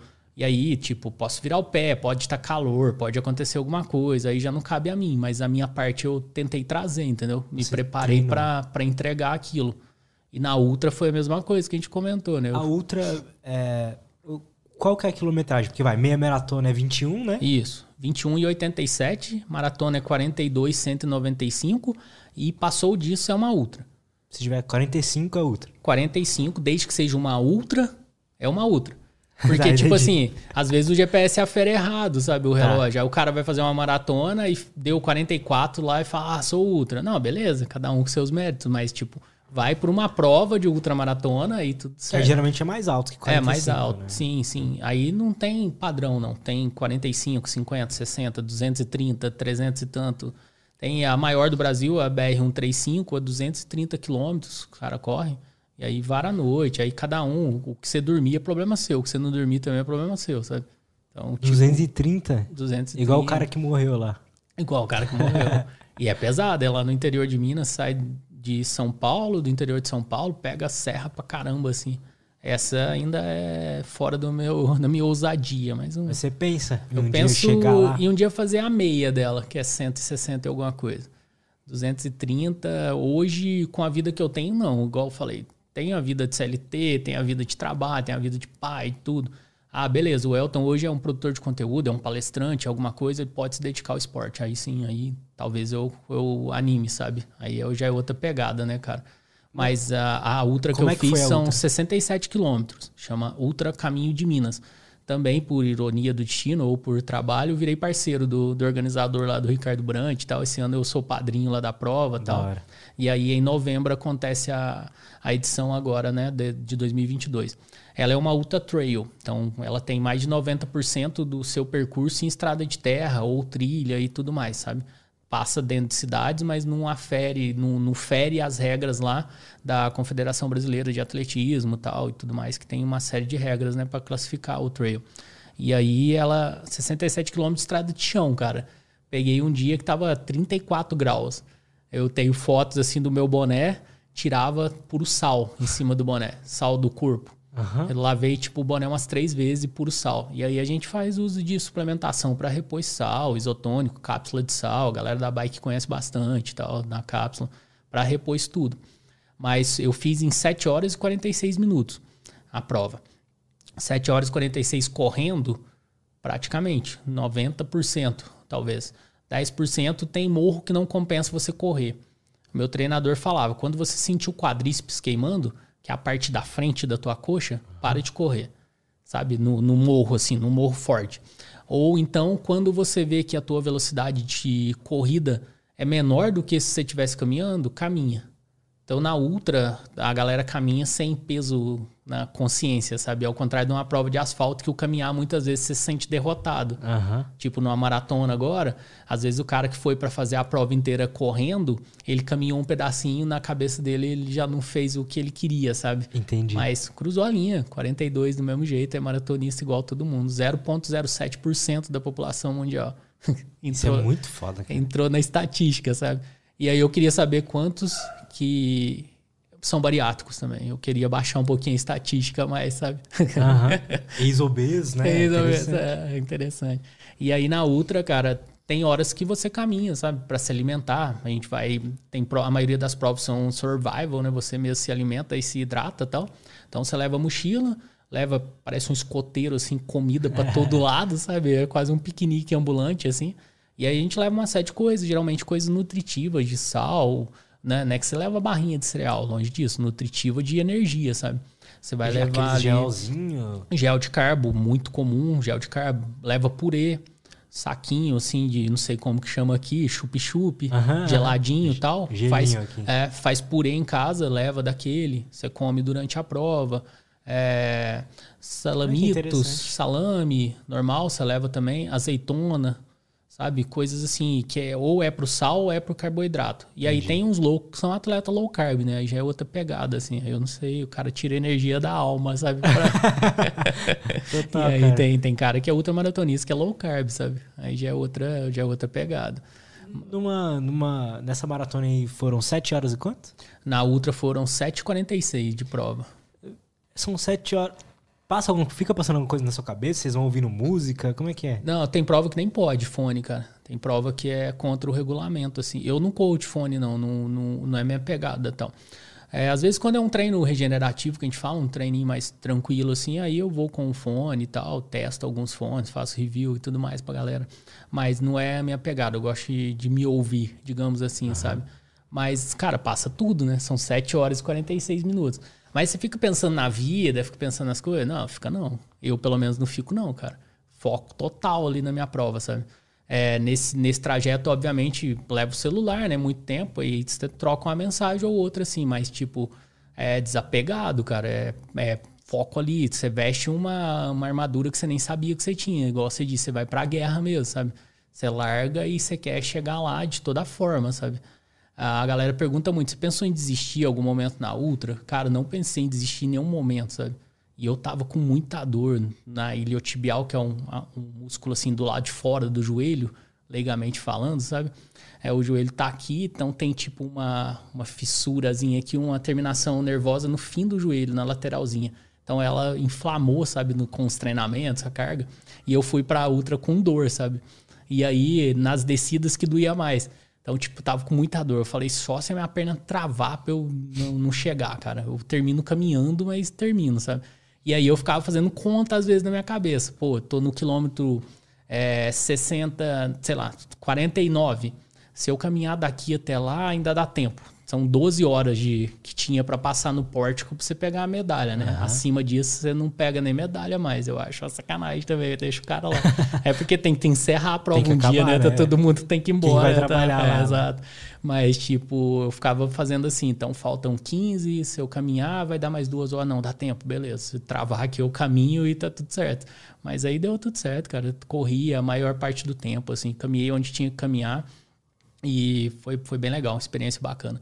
Eu gosto mais dessa do que da, das provas rápidas, por incrível que pareça, cara. Eu acho mais, mais gostoso de fazer, sabe? É um, uma outra pegada, é uma outra corrida, assim. Principalmente por ser no trail, sabe? É, você vê muito mato, muita coisa, muita natureza, sabe? É, ela é sofrida de desgaste físico. Sabe quando você jogava bola na rua até você morrer, uhum. querer ir embora para casa? É tipo esse desgaste. Não é tipo quando você jogava é, 2 a 0 ou 10 minutos, que você dava a vida ali e já tinha, ou você saía para o próximo entrar, sabe? É uma, uhum. Igual é uma prova rápida, assim, de asfalto. Então é um outro tipo de desgaste, assim. Mas a mente, a mente judia. A mente, você quer parar, né, cara? Não é, não é natural do ser humano nós, quer dizer, nós não fomos feitos para isso também, nem um animal, né? Qual animal que você corre, que corre, que você conhece que corre 10 km direto? Ah, na natureza. Nenhum, né? nenhum, O cara dá, o leão ali dá seu sprint, pegou a presa e parou, né? Só que o que me intriga, filosofando agora, não é natural para da, da gente fazer isso, porque a gente precisa economizar energia e tal, mas por que, que é tão bom, né? É, é, é louco, né? Eu acho que será o proibido pro corpo? Sei lá. Porque a maratona, a ultra, fisiologicamente não é benéfica para o corpo ao extremo, né? Sim. Ela desgasta, você tem que estar tá hidratado, tem que estar tá suplementado, tem que estar tá com acompanhamento, tem uma equipe, né? vestir o tênis e correr 67 quilômetros. Tem uma galera assim dentro do seu. Aí alguns têm uns profissionais extrema qualidade, que paga mais caro, que tem a melhor mochila. A mochila do cara custa quase um carro, sabe? o tênis outra coisa, e tem o cara, igual eu falei, que vai lá com o seu bonezinho ali do, do deputado tal, quando tinha, sabe? E completa a prova do mesmo jeito, sabe? Então, tipo, não é, não é o. Não é uma coisa assim que você nasce, acorda no outro dia e vai, sabe? Então, eu acho que o, o proibido ao corpo deve ser o gostoso, né, cara? Porque desgastar, desgasta. Não, não, não é natural, né? Igual a gente tá dizendo. Não é, não é correr quase oito horas, cara. Tipo assim, é o tempo que eu passo trabalhando, sentado na cadeira, sabe? Às vezes. Total, então, você ficar esse tempo inteiro exposto no sol, ah, igual eu te falei do sal, sabe? A minha camiseta terminou quebrando, assim, de tanto sal, sabe? Do corpo. Que bizarro é, isso. É, muito louco. Pois eu te mostro umas fotos, a minha canela assim, sou branco, branquinho mesmo, né? Tal, pra cima, assim, queimado, pura terra, para baixo, onde tava a meia, branco, assim, ao extremo, sabe? E aí, tipo, cheguei em casa, uma unha cai. tem, que, tem que ir no podólogo. O podólogo faz aquele tratamento gostosinho, com, com um bisturizinho e tal, para tirar aquela unha. Então, muita bolha, sabe? Muita. É sofrido, cara. Deve ter gente que vai assistir isso e falar, pô, esse cara, a galera é louca tal. Não sou o único, obviamente, tem muita gente bacana, boa tal. Mas é o. É o cara que gosta de sinuca, por exemplo. Tem, tem um filósofo que fala, né? Quando você questiona qualquer jogo ele deixa de ser interessante. Então, questiona um jogo de sinuca, qual é a lógica daquilo? Você está com um pedaço de pau na mão tentando jogar uma bola num buraco. Então, não questiona muito não, sabe? Curte a tua vibe ali e tal. Se parar para pensar, se for ouvir gente demais, cara, isso é loucura. É, você acorda domingo de manhã para correr, vou, tô bebendo ainda, tô indo para balada, tô não sei o que, você já tá correndo e tal é a vida, né, cara? Não tem, não tem muito certo ou errado, tirando as coisas extremas, né? Cada um no seu gosto, cada um dentro do seu mundo e tá tudo certo, né? O cara que acha o, o tomar a cachaça dele até 3, 4 horas da manhã correto, para mim, quando eu era adolescente também eu já fiz. Para mim hoje não é que seja errado, mas já não é meu mundo, né? Já não Imagina. faz parte mais assim. Então, o gostoso hoje para mim é domingo de manhã, tá um sol bacana, calçar meu tênis e sair pro trail lá, sair pra, pra suar, sair pra divertir, sabe? É bom pra caramba. Pô, muito legal isso, cara. Pra alguém que quer começar a correr, existem, existem técnicas melhores e tal? Porque eu, por exemplo, não corro muito, porque eu sinto muita dor na, na canela. Boa e velha canelite. Boa e velha canelite. eu já pesquisei muitos vídeos no YouTube e tal, entendo mais ou menos sobre isso. Mas eu queria saber, existe técnica para correr, o jeito de pisar o pé? Sabe, existe isso? Existe um, um jeito certo? É um, um, belo ponto, assim. É polêmico no meio da corrida, sabe? Se existe ou não. Existem técnicas para você economizar mais energia na sua corrida. É. E isso automaticamente pode te prever de lesões, pode te dar uma vida mais longa no seu esporte ali mesmo que de forma amadora. E existe também a sua forma natural de correr, né? que, que as técnicas fazem? As técnicas de corrida, os técnicos, as análises de biomecânica, elas fazem você correr melhor. Trazer mais energia, economizar mais energia para sua corrida. Só que tem gente de performance que o cara olha assim, por exemplo, a recordista mundial de meia maratona, não me fale o nome agora, aqueles nomes etíopes e tal, ela corre cruzando os braços na frente do corpo. E muito educador físico, muito profissional de corrida fala que não é legal para o amador.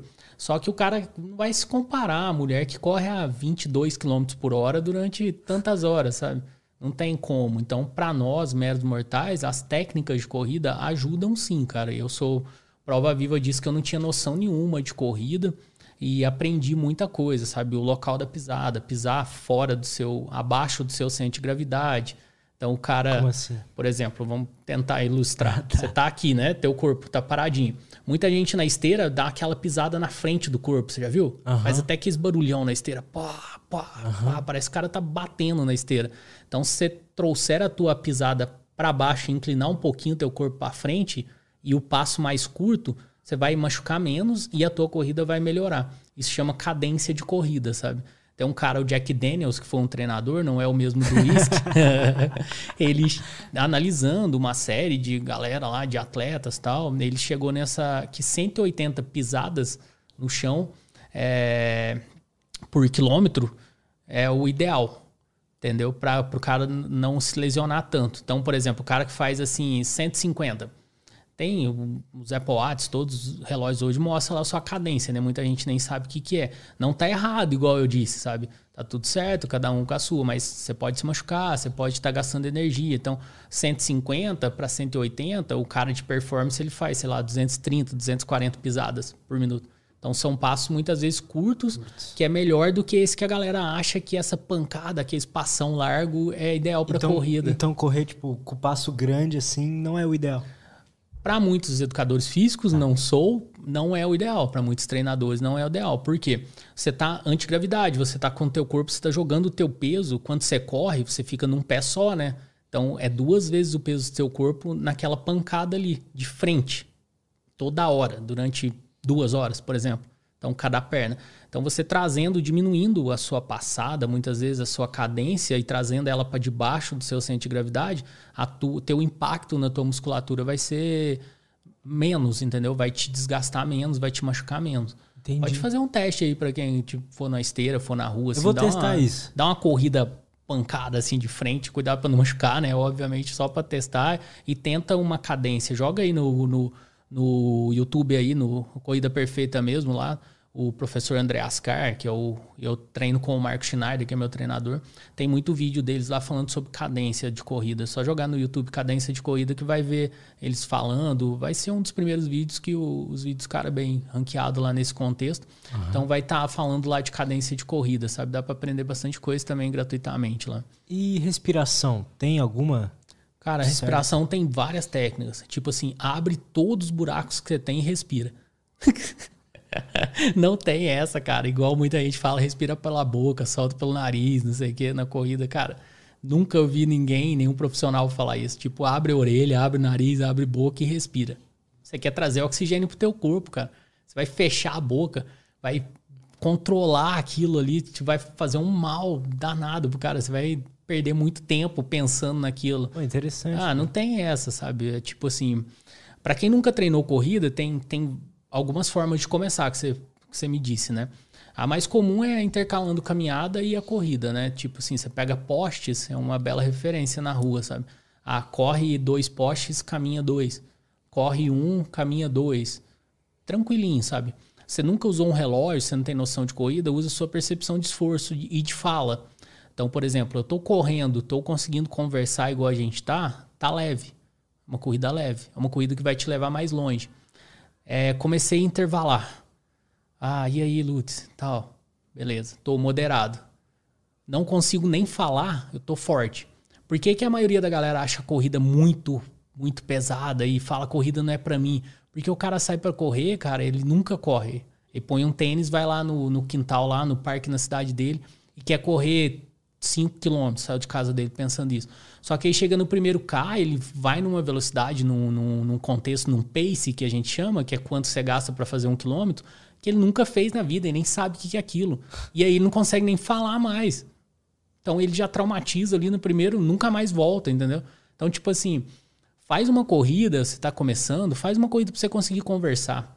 Chama alguém, sabe? Sei lá, leva um fone. Mas ele faz tipo, chega no, chega no moderado ou fica só no leve? Não, no começo vai no leve, cara. Vai tipo um mês, aí depois você caça uma assessoria, né? manda um direct pra mim no Bariato Matonista, tem links lá de, de, de para vender corrida, para vender assessoria, coisa de 30 reais por mês. O cara treina com um treinador hoje específico para ele, com uma planilha de corrida, com tudo, sabe? Muito, muito acessível, assim, o método e tal. E aí o cara, ele quer fazer isso correr igual na, na academia. O cara, o professor manda lá, faz hit aí de 20 segundos aí, no talo. Aí quer ir pra rua e fazer isso. Não vai fazer nenhum quilômetro, cara. Tirando algumas pessoas aí, o cara não vai conseguir. Então, ah, vou sair para correr, vou eu, minha esposa, vou eu, um amigo. Vai num ritmo que você consegue trocar ideia, sabe? Vai ter gente que vai passar por você parecendo um, um jato, um negócio. É, deixa esse cara, esse cara já tá em outro nível, já, já é outra coisa. Você tem que ir para conversar cara, se ele tentou ir e fez um quilômetro, quando ele for dessa forma, ele vai fazer uns 3, 4. Sossegado, assim, sabe? É, força de expressão também. 3, 4 nem sempre, mas é, a corrida vai ser menos sofrida, sabe? Entendo. E vai intercalando, vai intercalando a caminhada, a corrida, se você não consegue correr hoje em dia. Muita gente fala, ah, no corpo porque eu tenho dor no quadril, porque eu tenho dor no joelho, porque eu tenho dor nas costas, porque eu não sei o quê. E nenhum treinador de corrida manda você parar de correr por causa dessas dores, sabe? Manda você fortalecer tua musculatura para você conseguir correr. O problema não é a corrida que te causa essa dor, é a tua musculatura que tá fraca para fazer aquela corrida. Entendeu? Total. Então, tipo, eu faço treinamento com crossfit, com personal, galera lá da Personal Score lá em Varginha e tal. É, salto caixa igual louco lá tal. Não saltava nem em cima do tênis, cara. Hoje em dia salto caixa. Então, tudo isso é, é força, né? É explosão, é muscular se eu não tivesse protegido assim muscularmente, com certeza eu já tinha me machucado na corrida pela longa distância que eu faço, entendeu? Então é fortalecer core, né? Parte de abdômen, parte lombar, para aí a tua corrida ficar mais fácil assim. A sustentação ali da tua musculatura vai te ajudar demais a achar a corrida menos sofrida, sabe? Então não é a corrida que machuca, é a falta de fortalecimento ali muitas vezes que machuca e o excesso de carga, né? É o que mais causa dano aí no corredor é excesso de carga também. Perfeito. Cara, podemos fazer uma pausa rapidinha para ir ao banheiro? Fica à vontade. Beleza. Estamos em casa. Já voltamos. E estamos de volta. Antes de eu ler as perguntas da galera aqui, deixa eu só agradecer. Gostei muito do papo. Tá muito legal. Aprendi muita coisa. Fiquei com vontade de correr, inclusive. Domingo eu vou, eu vou correr. Bora. Decidi. Na próxima prova que tiver aqui, eu te, te dou um alô. Você pega um 5 da escala. Gente, eu vou tentar. Eu, eu, pô, me, me faz isso aí que eu Mano, gosto de desafios. Fácil. me motiva. É, vou, vou ler as perguntas aqui. A Marcinha Costa mandou. Depois da cirurgia, como ficou o humor dele? Já que mexe muito com a parte hormonal do indivíduo. Muito bom. Eu acho que, no maioria dos dias, assim, bom, sabe? Tem situações, igual a gente comentou durante nosso papo que ficaria bem mais estressado. Eu acho que hoje em dia eu controlo bem melhor, assim, ansiedade, o humor e tudo mais. Mas bariátrico tem muitos mal-humorados, assim, principalmente no pós-operatório, né? Igual a gente falou, você tira todo, toda a comida do cara e quer que ele esteja rindo, achando tudo florido e maravilhoso, sabe? O cara tá ali na sua dietinha líquida, tá na pastosa. Então, quem tem bariátrico na família aí respeita o momento do cara, dá uma força que não tá fácil, não. E ninguém quer saber do seu, do seu rolê, né? Tipo, você que operou, o resto da casa tá comendo normal. É. Então você sente o cheiro da comida, você vê a comida, você vê a galera se alimentando e tudo mais. Sabe um, uma coisa que eu fiz, cara? Na minha primeira semana que eu fui para casa, é. eu gostava, gosto ainda de cozinhar, hoje em dia não tem tanto tempo, mas eu gostava bem mais. E aí eu fiz o almoço pra galera lá de casa, operado, bariátrico, sem poder comer e só na dieta líquida. Falei, eu vou fazer um teste. Então eu gosto dessas loucuras também, sabe? Eu não sou muito parâmetro para essas coisas, não. E aí fiz um macarrão com calabresa, fiz um arroz, fiz assim e tal, e sem poder pegar um pedacinho, né? Nossa. E tipo, eu fiquei com medo, eu fui bem caxias assim no meu pós-operatório. Falei, se eu comer essa calabresa aqui, vai que eu morro por causa de um pedacinho de calabresa. Pois é, né? E aí eu fiz o almoço da galera assim e tal, e passei no teste. Falei, não, beleza, eu acho que dá para passar os outros dias. Eu já ouvi. O... Conhece David Jones? Sim. Ele é bariátrico, né? E ele, ele fez bariátrica. E ele falou que depois que ele fez, ele começou a dar muito mais valor, tipo, a, a uma comida boa e não muita comida. Tipo, a comida, como ele tava tendo que comer pouco, né, no começo, Aham. ele queria uma comida muito boa e tal, bem temperada. Aí ele começou a ter gosto né? por cozinhar, É. mais temperos. Eu gosto tal. muito da experiência gastronômica hoje, coisa que eu não gostava. Eu preferia, tipo, um, um rodízio à vontade de R$ 49,90, que eu podia comer pra caramba. Hoje em dia eu prefiro um prato, cara. Que é o que me dá o prazer ali e pelo menos eu vou ter uma experiência diferente, assim, sabe? Tipo, chegar a pedir um risoto bem feito, um esquema assim, sabe? Que, eu, que vai me fazer bem, que é o quanto eu vou conseguir comer e vai ser uma comida de qualidade, assim. Agora nós não estamos falando de qualidade nutricional, assim, de sabor mesmo, né? De, de olfato, de paladar, então. Então, é, me propicia bem mais essa experiência hoje, coisa que eu não faria antes. Antes eu iria no volume mesmo, com certeza. Rodízio de pizza, rodízio de tudo, sabe? Rodízio de japa e tal. Então, hoje um japa bem feitinho ali, uma barquinha menor ali, às vezes te, tá, te dá essa experiência que aquela quantidade talvez traria, né? Psicologicamente falando. Interessante. Aham, interessante. O, o Cortes mandou. Elton, não é possível fazer todo o processo da bariátrica sem a cirurgia? Como assim? As dietas, acompanhamento psicológico e nutricional?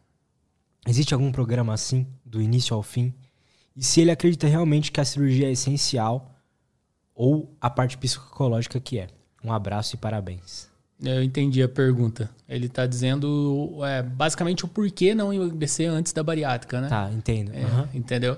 Aí é o que nós falamos antes, né, cara? Cada um tem sua luta, cada um tem sua batalha, e cada um tem suas vitórias e derrotas, entre aspas. Eu não me sinto derrotado porque todo tempo eu tentei e eu tomei uma decisão que me traria benefícios, que foi da cirurgia. Então eu não me sinto derrotado por ter feito a bariátrica, muito pelo contrário, me sinto um vitorioso de ter tido coragem de dar meu estômago para alguém cortar 90% dele e jogar fora, entendeu? Então, tipo, tudo vai do jeito que você enxerga as coisas, né?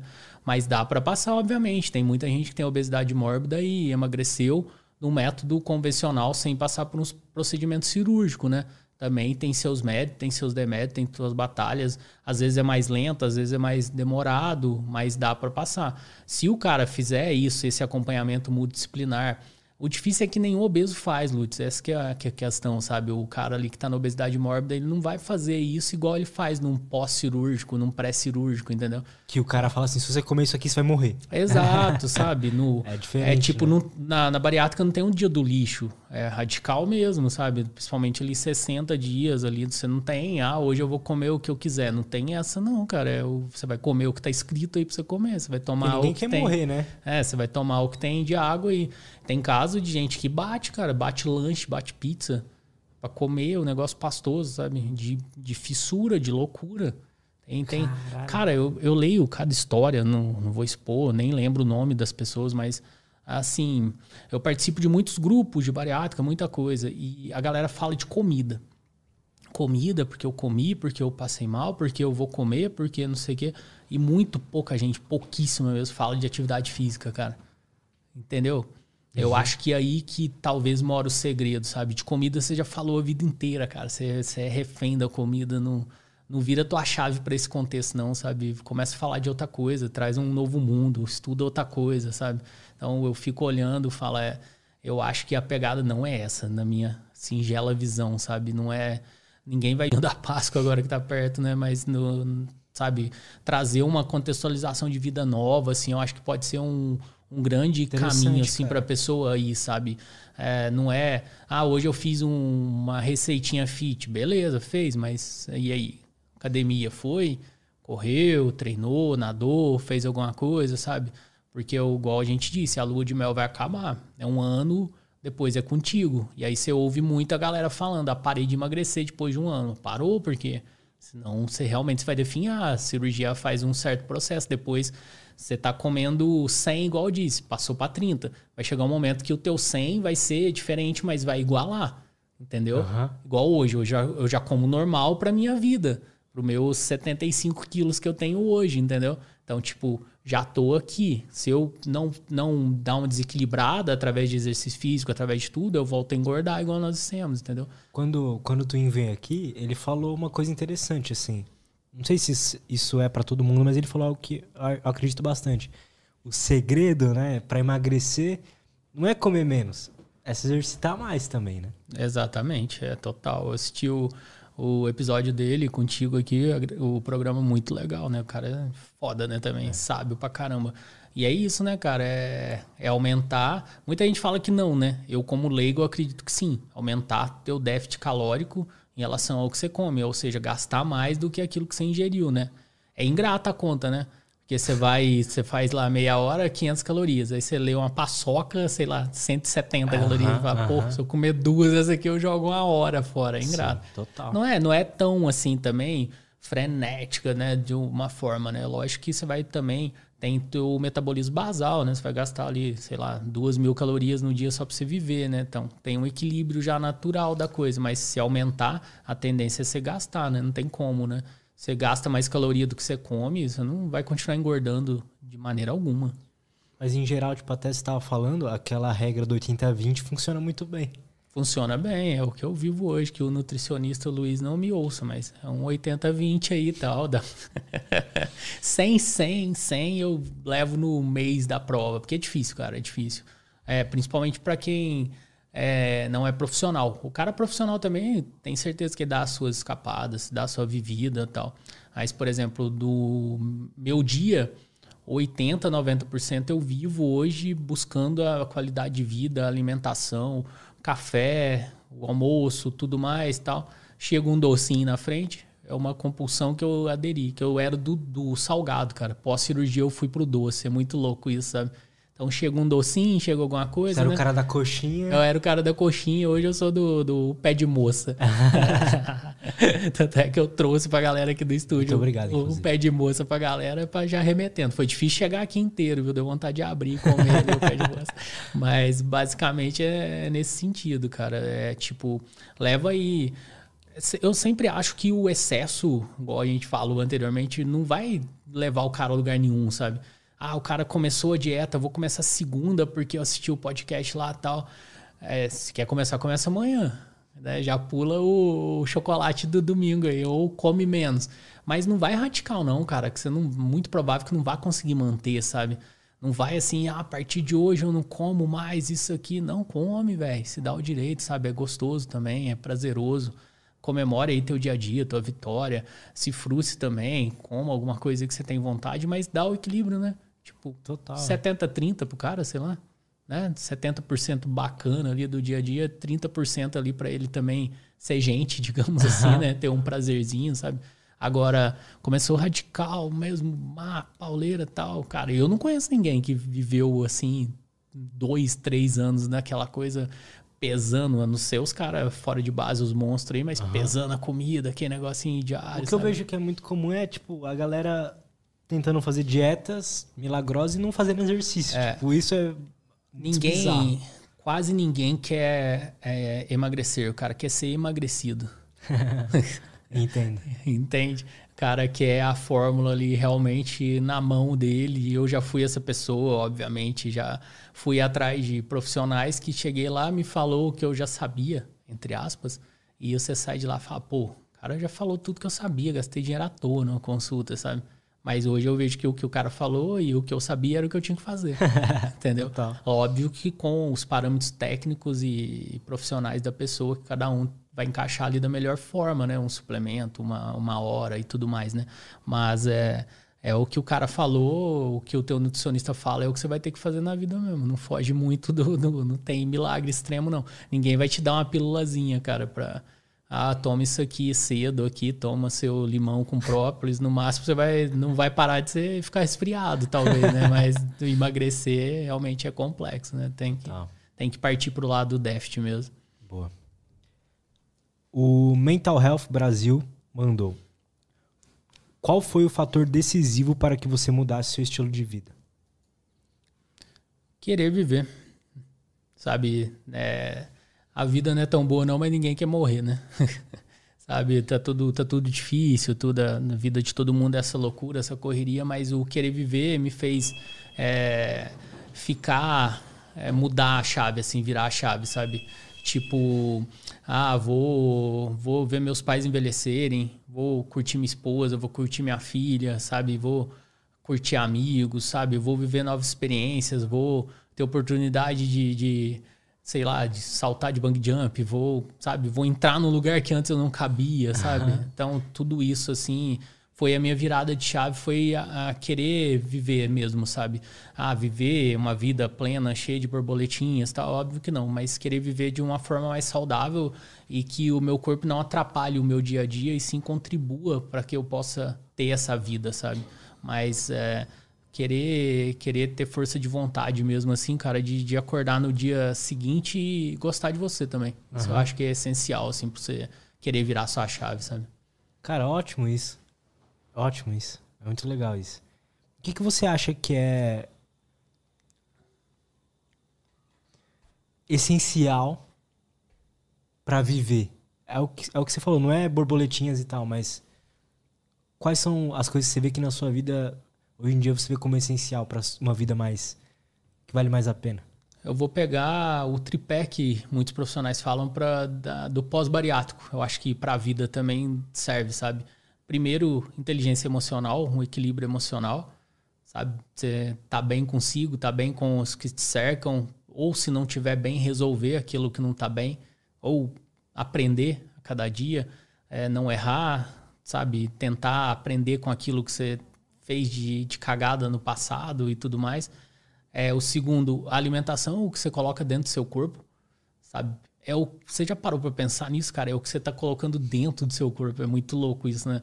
Você, você for, é o que vai te dar energia, sabe? É o que vai te fazer ser uma pessoa melhor que às vezes você tá lendo 10 páginas de livro por dia, tá assistindo muita coisa, não sei o que, mas tá esquecendo do que você tá colocando para dentro de você, que é o que vai te fazer a sustentação daquilo tudo ali muitas vezes, sabe?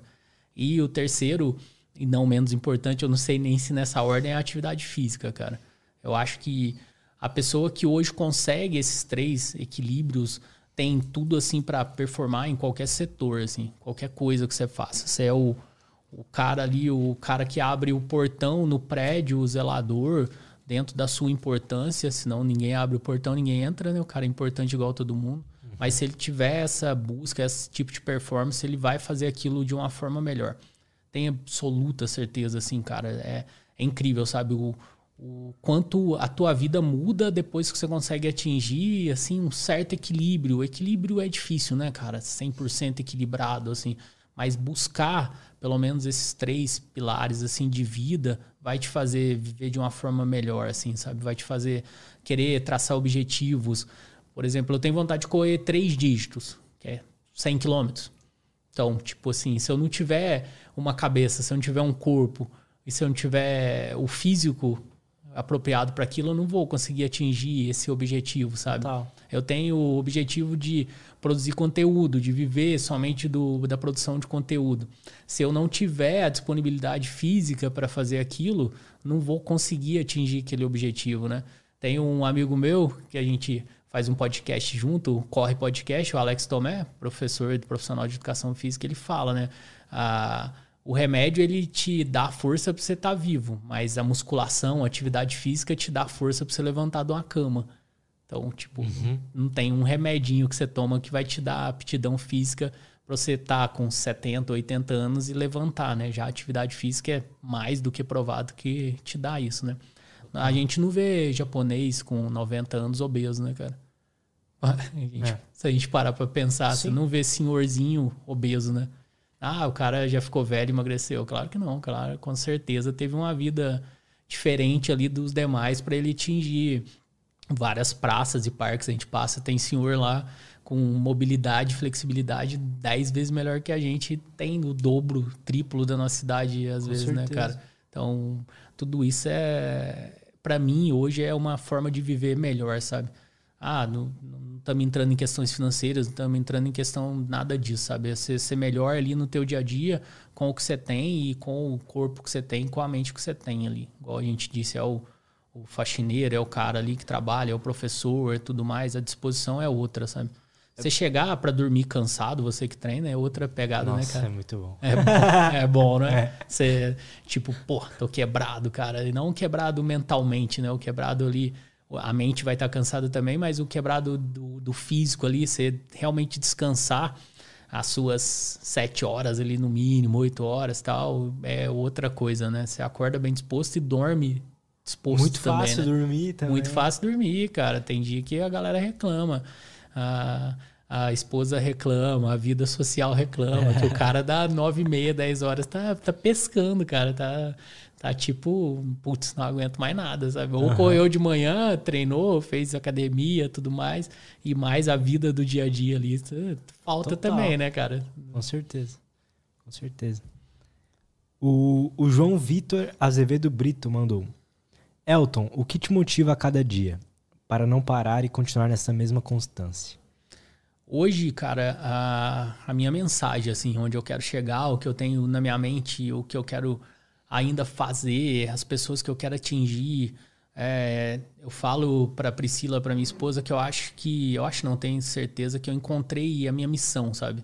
É, eu acho que todo mundo deveria ter. Eu brinquei com ela há muitos anos, quando a gente se conheceu, eu falei, eu queria deixar um legado, sabe? Sabe?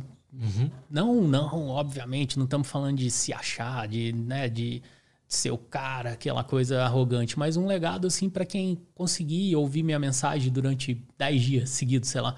Tenho certeza que o cara vai é, pensar de uma outra forma, vai ver, pô, o cara vivia de uma forma, conseguiu hoje viver de outra, o cara tem suas dificuldades, ele é, trabalha igual eu, ele tem filho igual eu, ele paga a conta igual eu e tá aí, cara. Por que, que eu não posso também, sabe? Então hoje o que me motiva é levar minha mensagem cada vez mais longe, cara. Você fazer minha mensagem grande, sabe? Tentar mudar o máximo de pessoas dentro da sua normalidade. Não tô dizendo do cara ser maratonista, mas ser é, vencedor de si mesmo ali a cada dia, sabe? Acho que é que isso é minha maior motivação. E receber o feedback da galera também me motiva, sabe? Às vezes tem muita gente que traz pro peso, né? Ah, tipo, ah, você é inspiração, você é exemplo, você não sei o quê, ah, tô pra operar, vou vou correr e tal. Já recebi vídeo de gente na cama, assim, pós-bariátrica, mandando, ah, vou correr São Silvestre, acabei de operar, você vai ver e tal. Que foda. É muito foda, isso motiva demais, cara. E eu peço a Deus que eu nunca perca a sensibilidade de ler uma mensagem dessa e ficar tocado, sabe? Não, tipo assim, pô, mais um aqui e tal, que chatice, sabe? Eu leio, printo, tem uma pastinha no meu celular que eu tenho todos os prints, tem um destaque lá no meu Instagram, nos, nos stories que eu posto sempre, assim, eu chamo de tem dado certo, sabe? Essas hora. mensagens, assim. Então eu deixo tudo arquivado lá, porque quando eu me sentir fraco também, eu posso ler isso e achar força, sabe? Com certeza. Com Que certeza. nós não somos uma fortaleza, né? A gente tem dia que a gente vai se sentir fraco, vai se sentir desmotivado e ter onde buscar algumas coisas às vezes ajuda muito, né? E eu Pra quero ser caralho. essa pessoa pro cara que tá na obesidade aí, cara. Quero ser essa pessoa, o cara que operou, o cara que vai operar. Pode, pode me mandar, pode conversar, na medida do possível, troca ideia com todo mundo, respondo. A galera tem muita curiosidade em si sobre a cirurgia, sobre entalo, sobre tudo mais, sabe? É, pode mandar aí na medida do possível, eu respondo e quero ser essa referência, assim, pro, pra galera da obesidade. Ontem eu tava vendo uma coisa sobre a jornada do herói. Que veio já um psicólogo aqui, falou bastante sobre isso. E. E é basicamente isso, quando você che- chega lá, né? Você passa por toda uma jornada, aí você teve seu mentor, aí você consegue, alcança seu objetivo, depois você volta pro mundo comum com o que ele chama de elixir, né? Que é tipo, você volta pra agora para ajudar as pessoas e ser o que seu mentor foi pra você Aham. seja um mentor, seja uma ideia, né? É bem legal isso. É bem legal, né? Espalhar ali a, a sementinha, né, Total. cara? É, digamos, volta, volta com experiência, volta com bagagem, né? Volta tendo o que contar, né? E a gente não fala nem de grandeza, né? Eu gosto de podcast, gosto do seu podcast por causa disso, né? Não é a pessoa midiática ali que tem bilhões de seguidores, igual sou uma delas, por exemplo, e que tem a história, né? O que você disse antes em off da gente começar, todo mundo tem a agregar, todo Total. mundo tem uma história, todo mundo conta alguma coisa e quem tá aberto a ouvir vai aprender, né? Com certeza, cara. Isso eu acho que é uma vibe excelente, assim, pra gente levar pra vida. Boa. Elton, muito obrigado, cara. Foi muito foda. Gostei Eu muito. que agradeço. Satisfação mesmo. Tô aí à disposição. Obrigadão. Parabéns aí pelo, pelo trabalho, por tudo aí que tem feito aí pro, pro mundo do, do YouTube, né? Porque corte difunde, né, cara? Corte faz corte, o cara sim. ser interessado ali no, no, no, naquilo, naquele micro que ele viu, às vezes pode mudar também a vida do cara, né? Ah, viu Como o Muzi, eu já vi várias, vários comentários. É, viu o Muzi falando, uhum. viu o. Twin, viu o Elton, viu não sei quem, um pedacinho, ah, não, onde eu busco mais disso, isso pode levar também, né? Como a gente sabe ali que é mais fácil de ser distribuído, então parabéns aí pelo trampo, por ser disruptivo, né, aqui no Brasil, nesse, nesse setor aí. Valeu, cara, muito obrigado. Então, mais uma vez, muito obrigado por ter todo mundo aí ter acompanhado. Elton, é, tá tudo na descrição, mas fala aí das suas redes sociais, como a galera pode te, te encontrar lá. É, o nome é Elton, mas eu tô conhecido como bariátrico maratonista, né? Que eu criei o perfil antes de correr maratona, então só jogar aí, tô Instagram, tô em YouTube, tô no TikTok, tô no Facebook, tudo de uma forma diferente, assim, uhum. adequada às redes, mas tô aí. O meu carro-chefe é o Instagram, cara, é onde eu falo todo dia, onde eu posto todo dia. Não posto só foto minhas também, sabe? Eu tento, às vezes, postar alguma matéria, alguma coisa relacionada à obesidade, faço lives, trago a galera também para dar uma agregada e para eu também aprender, né? Nunca deixar de, de aprender, porque sou um mero iniciante ainda nesse mundo runner e nesse mundo fitness. Boa. Galera, acompanha o Elton lá, arroba barato maratonista, tá tudo na descrição aí. E é isso. Muito obrigado por todo mundo que acompanhou a gente até aqui. Até a próxima e tchau.